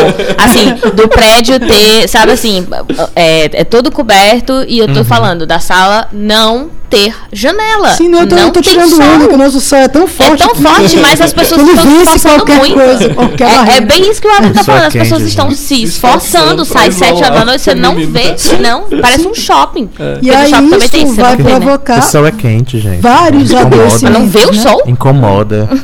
É Isso isso. vai provocar vários, vários, vários adoecimentos. E aí tem, tem, tem toda uma polêmica, que aí também eu vou, vou só soltar uma provocação, porque aqui não tem nem, nem, nem- nenhum médico derma- dermatologista, e é assim, ficar só no campo da, da, da- terapia, precisariam de um contraponto. Mas é, é sabido né, que os protetores é, é, solares são causadores de câncer. Então é sabido disso. A forma, Vou dentro da de fórmula química, Chocado. há componentes que são cancerígenos. Então, assim, é, é- é- Denúncia. aonde é que está a, a- a- o meio termo de tudo isso? É. Né? Ok, sair desprotegido no sol, mas aí como é que protege? Existem outras, outras, outras teorias né, dentro de, de, de- de terapias é, é, é, relacionadas a isso. Mas assim, é, é- é tão grave isso que assim, a gente precisa se proteger do sol, ah, tem os raios, etc e tal, UVA, UVB, UVZ, UV, as uvas tudinha, e a gente usa um produto que na sua composição tem componentes cancerígena, em sua maioria. Então, assim, pou, poucos você vai ter um. Dificilmente você vai ter um protetor solar que não tenha nenhum elemento cancerígeno. É um negócio que E você aí tem eu tenho a que ficar impressão que esses vão ser os mais caros. Direto. De- Sim. Os que não têm os elementos Eu, eu cancerígenos. nem, nem sei Não sei se não- circula aqui, né? Se a Pois gente é, encontra eu não- aqui. Se não Eu tenho tem, a é, que vai talvez ser o mais nem- difícil nem, nem tenha. encontrar. Talvez lá na Europa, onde se tem mais essa, essa, essa consciência, porque o consumidor ele é mais consciente, ele é mais exigente. Né? Quando eu digo na, na Europa, não, não pela Europa ser, ser melhor Ser do que mais o à Brasil. frente. Não, Não, é que é uma realidade hoje. É, mas é uma realidade onde o consumidor europeu ele é mais exigente. Ele sabe o que, que ele está. Ele pode até estar se envenenando, mas ele sabe e, e- e que do- dos venenos. Por exemplo, agrotóxico lá, ok, existe. Mas os que estão aqui no Brasil já foram proibidos lá porque é uma história de redução de danos. Então, assim, vamos ter É, agrotóxico. porque estavam regulamentando um- aqui, mas o povo não gosta de regulamentar as coisas. o menos mal. Mas aqui é, é, é, é mais complicado. Então é toda essa, essa, essa polêmica da, da, da sua relação com a natureza, desse deslocar, que ele vai gerar adoecimento. Então, assim, por isso que hoje você tem tantas crianças com tantas alergias que você não sabe, não faz a menor ideia. Coisa que na nossa época era inimaginável. Era inimaginável. Né? Na nossa época, a chupeta caía no chão, pega, né, enfia logo essa chupeta na boca. Às vezes Cinco passava de irmão para irmão a chupeta, né? Porque caía, a chupeta do menino caía no chão, aí o outro ratumava do irmão, me deu uma confusão danada. E assim, da- a- ali pela, pela década de 80, essa, essa, essas, essas, essas fronteiras não eram muito.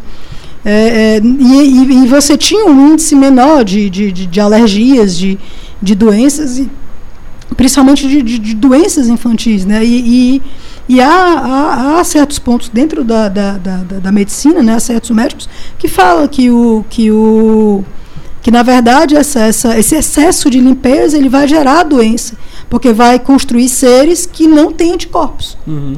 ou, ou- ou que precisa de, de, de, de instrumentos artificiais para gerar esse anticorpo. Vai precisar estar sempre protegido, enquanto que, que, que eu tenho gerações anteriores que estavam em contato, que tinham em contato com essa sujeira, entre aspas, e que, e que desenvolveram anticorpos para poder lidar. E hoje a gente tem crianças muito mais fragilizadas exatamente por essa falta de contato e esse excesso de limpeza. Uhum. E aí é isso.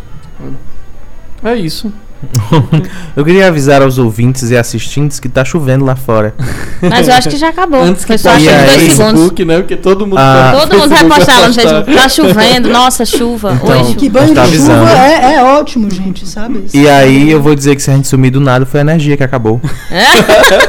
Porque há essa sequência. Começa a chuva aconteceu.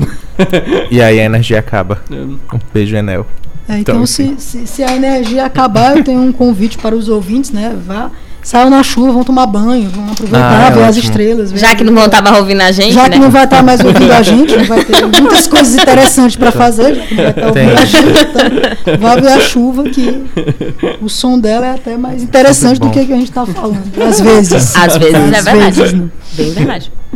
Mas enfim, esse é o fim do, do quadro Somente Sim. em Foco. A gente não tinha dito o nome do, do quadro, eu acho. Tem algum momento em que, eu, em que eu posso dar algum contato, alguma coisa? Sim, Ah, momento daqui a agora? Vai pouco, falta só mais um quadrinho, que é o de dicas, que você também vai antes dar, e aí a gente vai abrir pra tem você. que comentar um, um- sobre um evento e uma parceria do Noite Adentro, né? Ok. Rapidinho. É. Então, no próximo sábado, dia 23 de fevereiro, a partir de 4 horas, vai acontecer o terceiro Tem Disso Sim. Né? Então, é um festival de intercâmbio é, musical.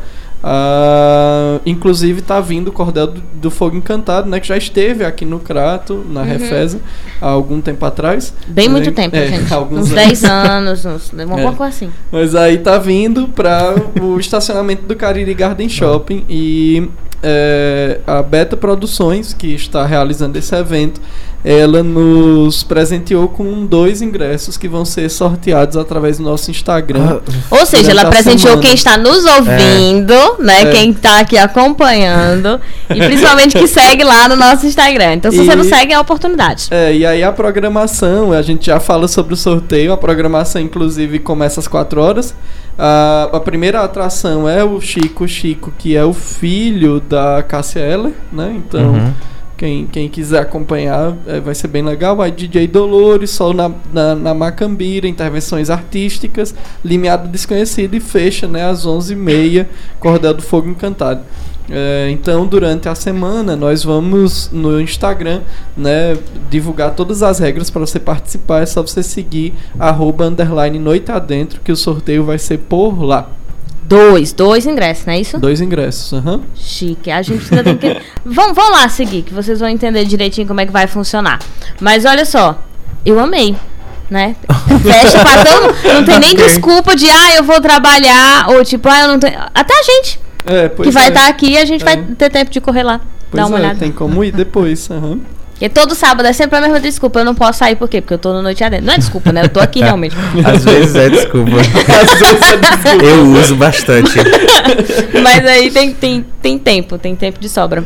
É, em plena terça-feira tem um evento, aí ele não quer ir, não, eu não posso, eu tô no noite Eu, adentro. no sábado eu tenho um Não é? Não, na terça-feira, aí você vai dizer assim. Ainda "Ah, bem que terça-feira." aí eu falo como não eu importa, falo, né? agora eu vou falo como lá. Áurea, né, que disse no começo não chorava. Eu disse, ainda bem que agora eu já passei dessa fase. Eu disse, não, É, porque porque eu não não. quero Eu não quero ir mesmo. O Adam faria isso, já passei dessa fase também de dar desculpa. Isso aconteceu hoje. De um negócio. Foi. João, vamos. Eu, eu não posso, eu tenho, eu tenho o programa. Eu Mas a tempo começa duas horas. E eu, Ah. mesmo assim. Preparar psicologicamente para o programa. Mesmo assim, eu Vamos, tenho o vamos, vamos programa. pra dica que tem uma tempo. preparação tem emocional, né, não. espiritual pro programa, tem que começar Eu usei, eu usei literalmente a frase, eu começo a preparar o cabelo. Se não ficou claro o suficiente, eu Mas não. vamos, vamos adiantar que a gente hoje tem muitas dicas e ainda tem divulgação, Mas então que- temos pouco tempo. Vamos Que correr. legal. Inclusive, eu gosto muito do nome Chico Chico. Eu vou começar a usar João João. Sim. Porque eu acho legal. Tipo, Lívia, Lívia. É, eu acho que é muita. Parece que a pessoa tá dizendo assim, Lívia. João, Lívia. João, o João, filho João. do Kennedy já usa, né? O John É? John. Ah, o John Kennedy. De Já. Boa sacada. Já tem John John, viu? Mas o abrasileirado. Serei eu. Tem que ser Serei eu.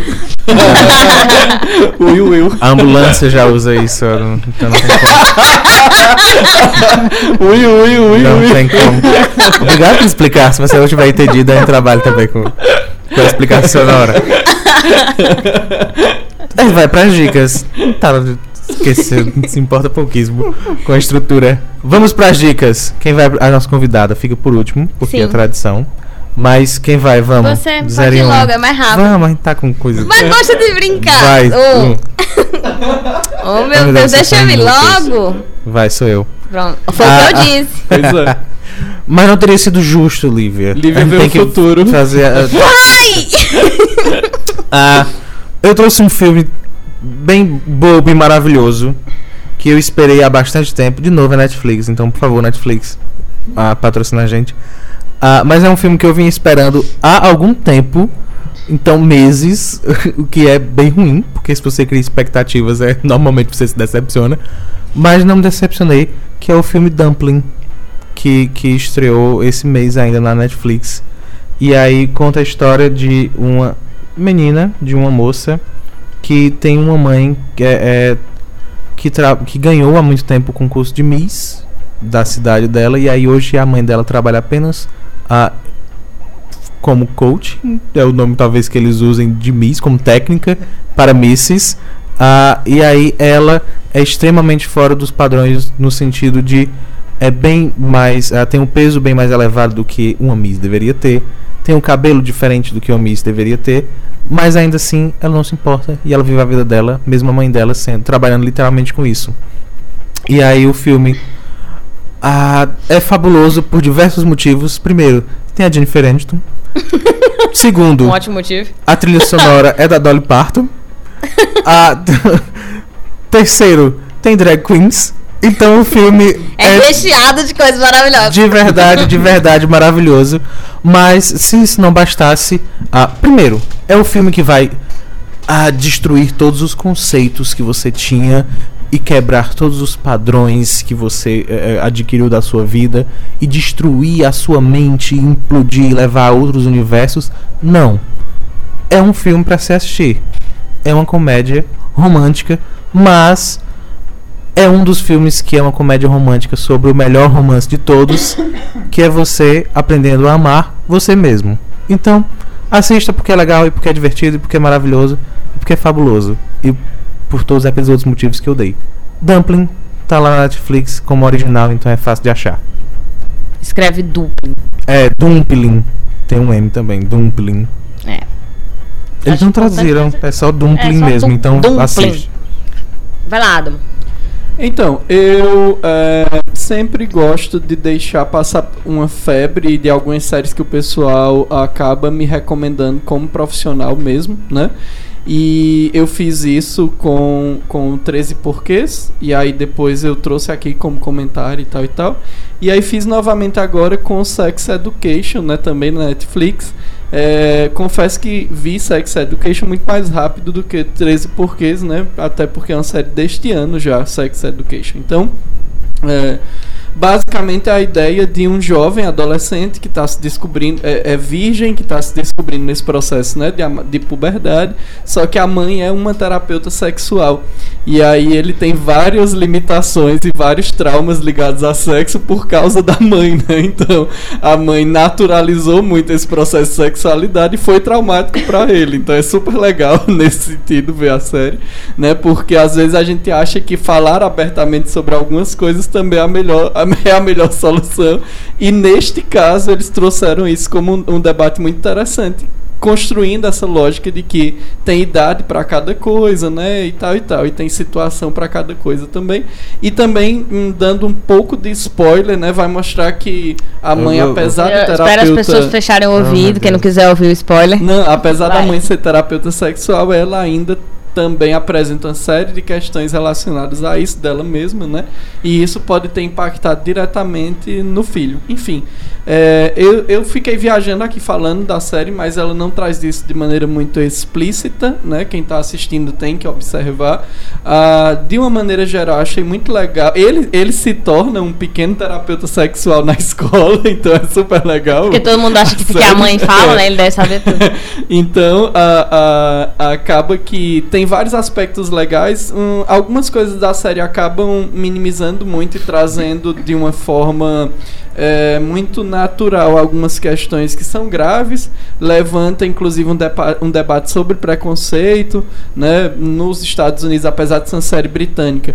Mas nos Estados Unidos é muito forte essa lógica de, de racismo ainda, né? E tem uma- um episódio disso. Então, assim, é uma série que buscou juntar vários elementos desse período da adolescência num, num, num, num desenho só, num formato só, e que vale a pena dar uma conferida.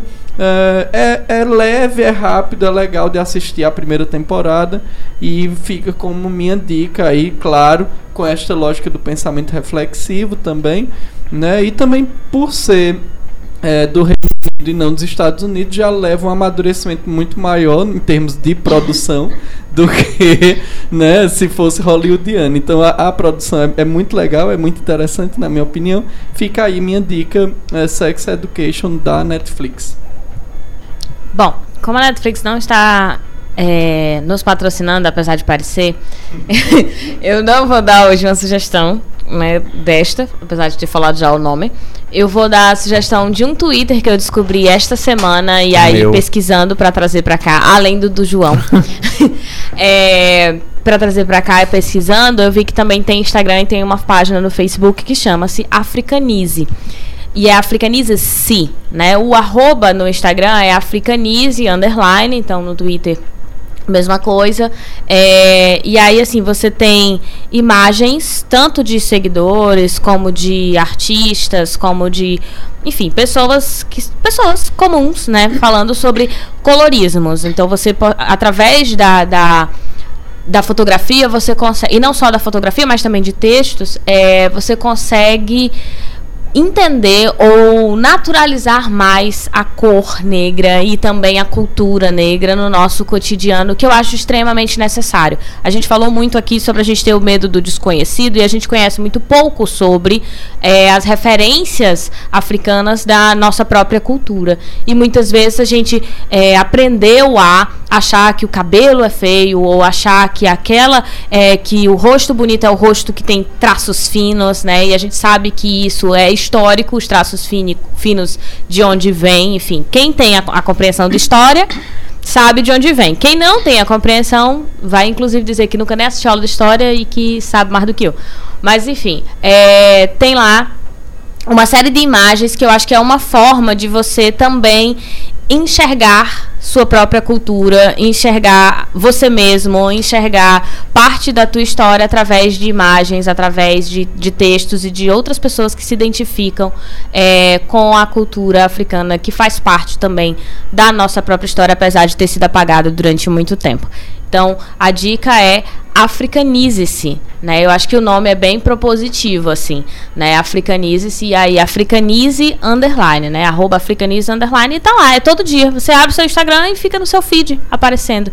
Então não é nem uma, não é nem difícil, porque você não tem que ir procurar. Tá lá todo dia no teu cotidiano, naturalizando, trazendo é, é, belezas porque se tem uma coisa que é bonita é aquele Instagram, que o Instagram é bonito, mas dê uma passada lá para dar uma olhada. Africanize-se. A nossa convidada agora, sua dica. É, dica de quê? De Bom, qualquer coisa, inclusive tá, de árvore, vou... se quiser dar, pode dar, qualquer uma.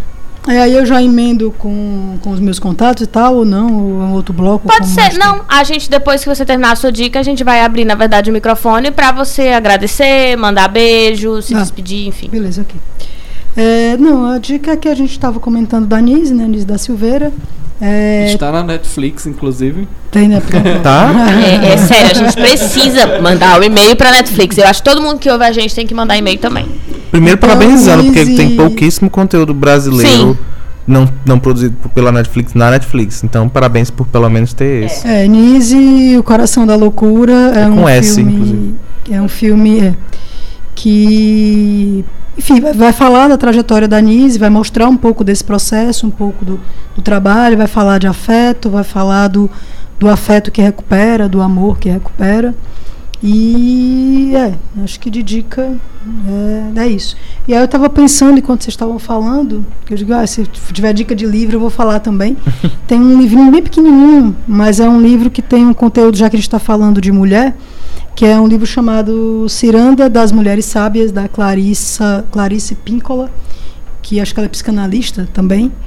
E ela vai tratar dessa questão da, da, da tradição da, da, das mulheres e tal.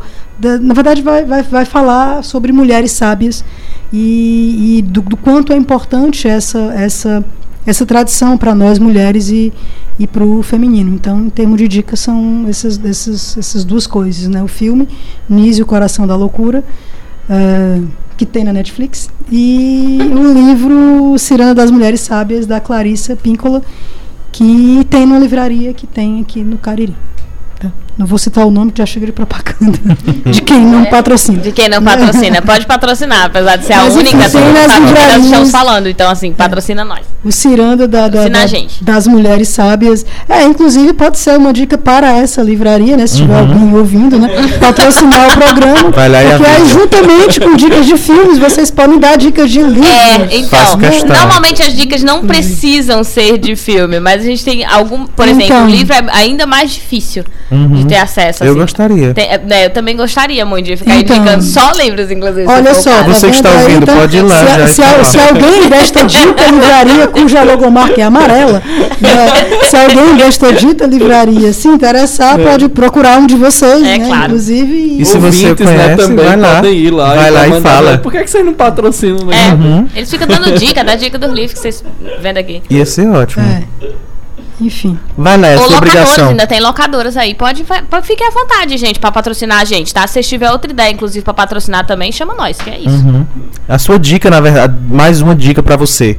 E a obrigação, você vai nos lugares e diz para patrocinar o Noite Adentro. é, pronto, mais uma mais dica. uma dica, coisa para você fazer. Dica de comida. Tá de eu férias, posso indicar comida também. Ó, oh, comida Nem de tal lugar. Tem, tem, tem, restaurantes ótimos claro. do Cariri que, uhum. né? que seria um prazer ser indicado, inclusive, claro. né, por você. Faz questão, faz questão. Vai lá, você que tá ouvindo, é sua obrigação agora durante a semana. Mas é isso. É, a gente vai encerrando e agradecendo Áurea, pelo, pelo bate-papo, por aceitar vir para cá e ficar duas horas conosco.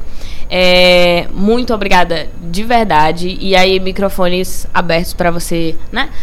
Mandar beijo se quiser, reclamações, tá divulgações, bom. pode cobranças, pode ficar à vontade. Ok. É, quero agradecer primeiro ao convite, né, a vocês por terem me convidado para estar aqui. Agradecer aos ouvintes pela paciência né, de, de, de ouvir tantas coisas ao mesmo tempo, juntas. E mandar um beijo para todos os meus amigos. Os meus amigos sabem quem são os meus amigos, né? Eles sabem, afinal de contas, eles são meus amigos. Então, todos os meus amigos que estejam me ouvindo nesse, nesse, nesse momento, mando um beijo para todo mundo. E aí, só divulgar mesmo o, o, meu trabalho, né? Eu tenho dois grupos de, de meditação. É, um aos domingos, nove e meia, no Lar de Francisco e o outro grupo é no Em Natural Harmonia, uh, na segunda-feira, às 19 horas. É, o contato do, do Em Natural Harmonia, vocês podem ver no Face, tem, tem uma fanpage, Em Natural Harmonia. E o contato do, do Lá de Francisco é 988 23 5685. 988 23 5685. Então, quem tiver interesse de, de, de conhecer o trabalho da, da, da meditação, é, procura esses dois espaços que eu tenho uma parceria lá com eles. Uh, outro trabalho também que eu faço é o trabalho das, das terapias que eu, que eu desenvolvo. E atualmente eu estou com a parceria com o Inatural Harmonia, então eu, eu, atendo terapeuticamente, tanto em relação às terapias corporais, a massagem, a reflexologia e o reiki, lá no, no Inatural Harmonia. E também estou é, aberta a, a, a, novas parcerias e a, e a convite nessa, nessa área. E meu, meu contato o de WhatsApp é 85 DDD 99635 0513 85 DDD 99635 0513 e eu tenho uma página também no Facebook chamada Áurea Brito Terapias Holísticas. Ela está um pouquinho defasada, mas eu, eu, eu prometo, aliás, desatualizada, mas eu prometo que em 2019 ela vai, vai, vou dar um up nela, ela vai ficar mais arrumadinha. Mas tem, tem, tem alguns vídeos falando do meu trabalho, tanto da questão das terapias corporais, tem vídeo também falando da questão da meditação, e tem outros, outros vídeos também falando da importância dessas, dessas terapias e da, e da meditação para a saúde integral de todos nós. Eu acho que é isso. Acho que faltou alguma coisa, vocês acham? Enfim. Não. Só repetindo o nome da fanpage. Áurea Brito, Terapias Holísticas. É, e aí, assim, quem, quem tá me devendo e, aí, e se lembrar disso e sentir no coração o chamado, quiser me pagar, eu, eu aceito. Não, é, assim. Nessa hora a gente só tá. diz assim, pague. Não, sentir no coração. É, impossível, é, é, é, possível, é possível. A gente, tá, a gente tá, tá, falou hoje dos afetos, né? Sim. Da afetividade. É possível que a conscientização venha a partir dos afetos. Então, assim, enfim, quem sentir no coração o chamado que esteja me devendo alguma coisa, ou dinheiro, livro. Geralmente, já que a gente falou de livro, né? geralmente alguém deve livro para alguém, né? Sim. É uma coisa impressionante, devo... né? Que... Tá lá bem guardado na minha estante, é, mas é eu devo, inclusive. Eu, mas eu até desadona essa semana, mas é verdade, eu conheço. E tem gente me devendo livro, viu?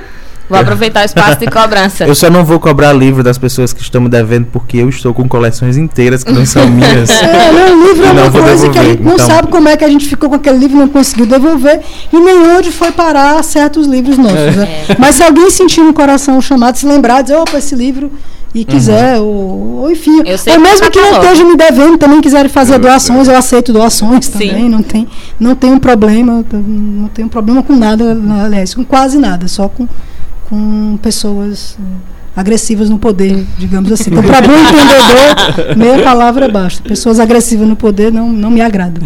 Mas é isso. Do, do, do demais, eu estou de boa com, com tudo.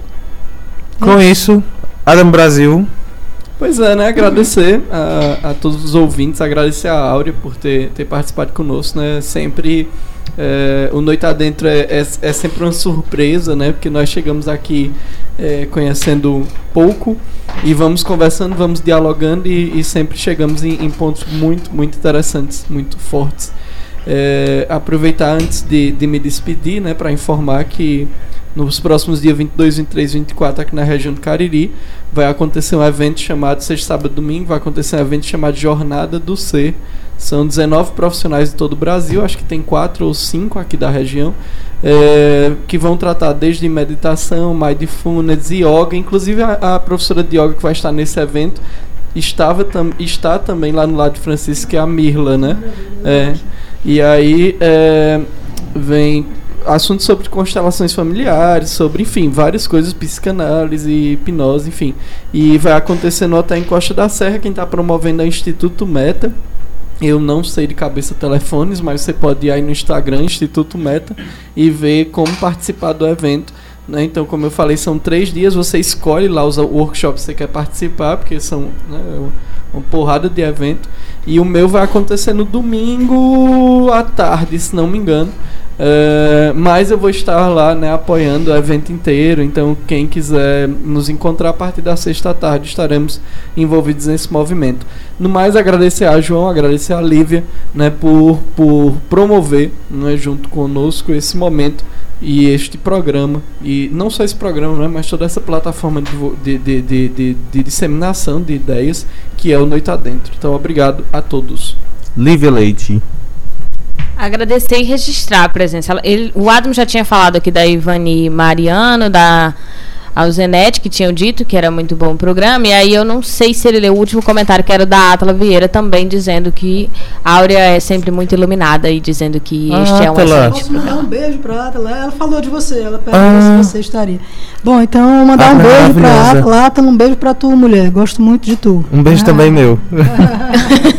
então tá ela toda é assim. beijada, assim. tá toda babada a Atala agora, cheia de beijos. Ela é assim, maravilhosa, que fica registrado. E está registrado no podcast. Mas Lívia. Sim, agradecer a todos que né, nos acompanharam por duas horas ou dois minutos, que quer que seja. Obrigada a você que está sempre conosco. Obrigada a quem nos segue no Instagram, quem nos segue no Facebook, quem divulga, principalmente você que nos divulga. É, obrigada, Áurea, né? Mais uma vez, obrigada por estarem conosco e construírem o Noite Adentro. Se vocês quiserem me encontrar durante a semana e ainda não sabem, estou sempre no Isso Não Cai na Prova. O Isso Não Cai na Prova é o meu canal no YouTube, porém não só, eu tenho também o Isso Não Cai na Prova lá, aí no Instagram, né? Arroba Isso Não Cai na Prova. No Facebook também é Isso Não Cai na Prova. Então a gente fala sobre temas pertinentes ao século XXI, temas mais adultos, né? Apesar do nome Isso Não Cai na Prova, muita gente pensa que é específico para é, adolescentes ou para crianças, muito pelo contrário, a gente fala sobre temas que não vão diretamente para a prova ou só para a prova, são importantes para a vida, em especial para o século XXI. Então, se você puder passar lá, curtir ou se inscrever, eu vou ficar muito feliz, pode ter certeza que eu vou dar um tapa na mesa e gritar, uhul, mais um inscrito. É, obrigada, Adamo Brasil, obrigada, João, por estar comigo. João João. Obrigada, João João, por, por nada, estar, por né, todo sábado mantendo o Noite Adentro. Uh, e não só o sábado, e não só a divulgação de, de, de, notícias e de ideias e de informações, mas também mantendo as demais redes que Noite Adentro compõe, né? A ideia do Noite Adentro. Então é isso. Obrigada, boa noite e quarta-feira tem vídeo lá no Isso Não Cai na Prova. Sábado a gente está aqui de volta, 7 horas da noite. E aí eu me despeço e o programa Noite Adentro de, de fato vai embora. Obrigado, Hora, de verdade, pela noite maravilhosa. Obrigado, Adam. Obrigado, Lívia. Se você quiser me encontrar. Hum, que chato. Mas se você quiser ver o meu trabalho e os outros trabalhos que eu faço, você pode acompanhar o Instagram da Fulô.filmes, onde eu sou roteirista e produtor. Você pode acompanhar o canal e o Instagram do Max Paris, onde eu sou editor, e você pode acompanhar o jornal Grande Cariri, onde eu sou comentarista aqui na Rádio São Sat, de segunda a sexta ao meio-dia. No mais, a gente volta próximo sábado às 19 horas com mais Noite Adentro, mas você acompanha a gente no Facebook Noite Adentro e no Instagram arroba, underline Noite Adentro para ficar por dentro do que vai ter, do que não vai ter, do que deve ter e do que com certeza a gente está fazendo durante a semana. Um beijo, meu povo. Até sábado que vem, às 19 horas. E tchau, tchau.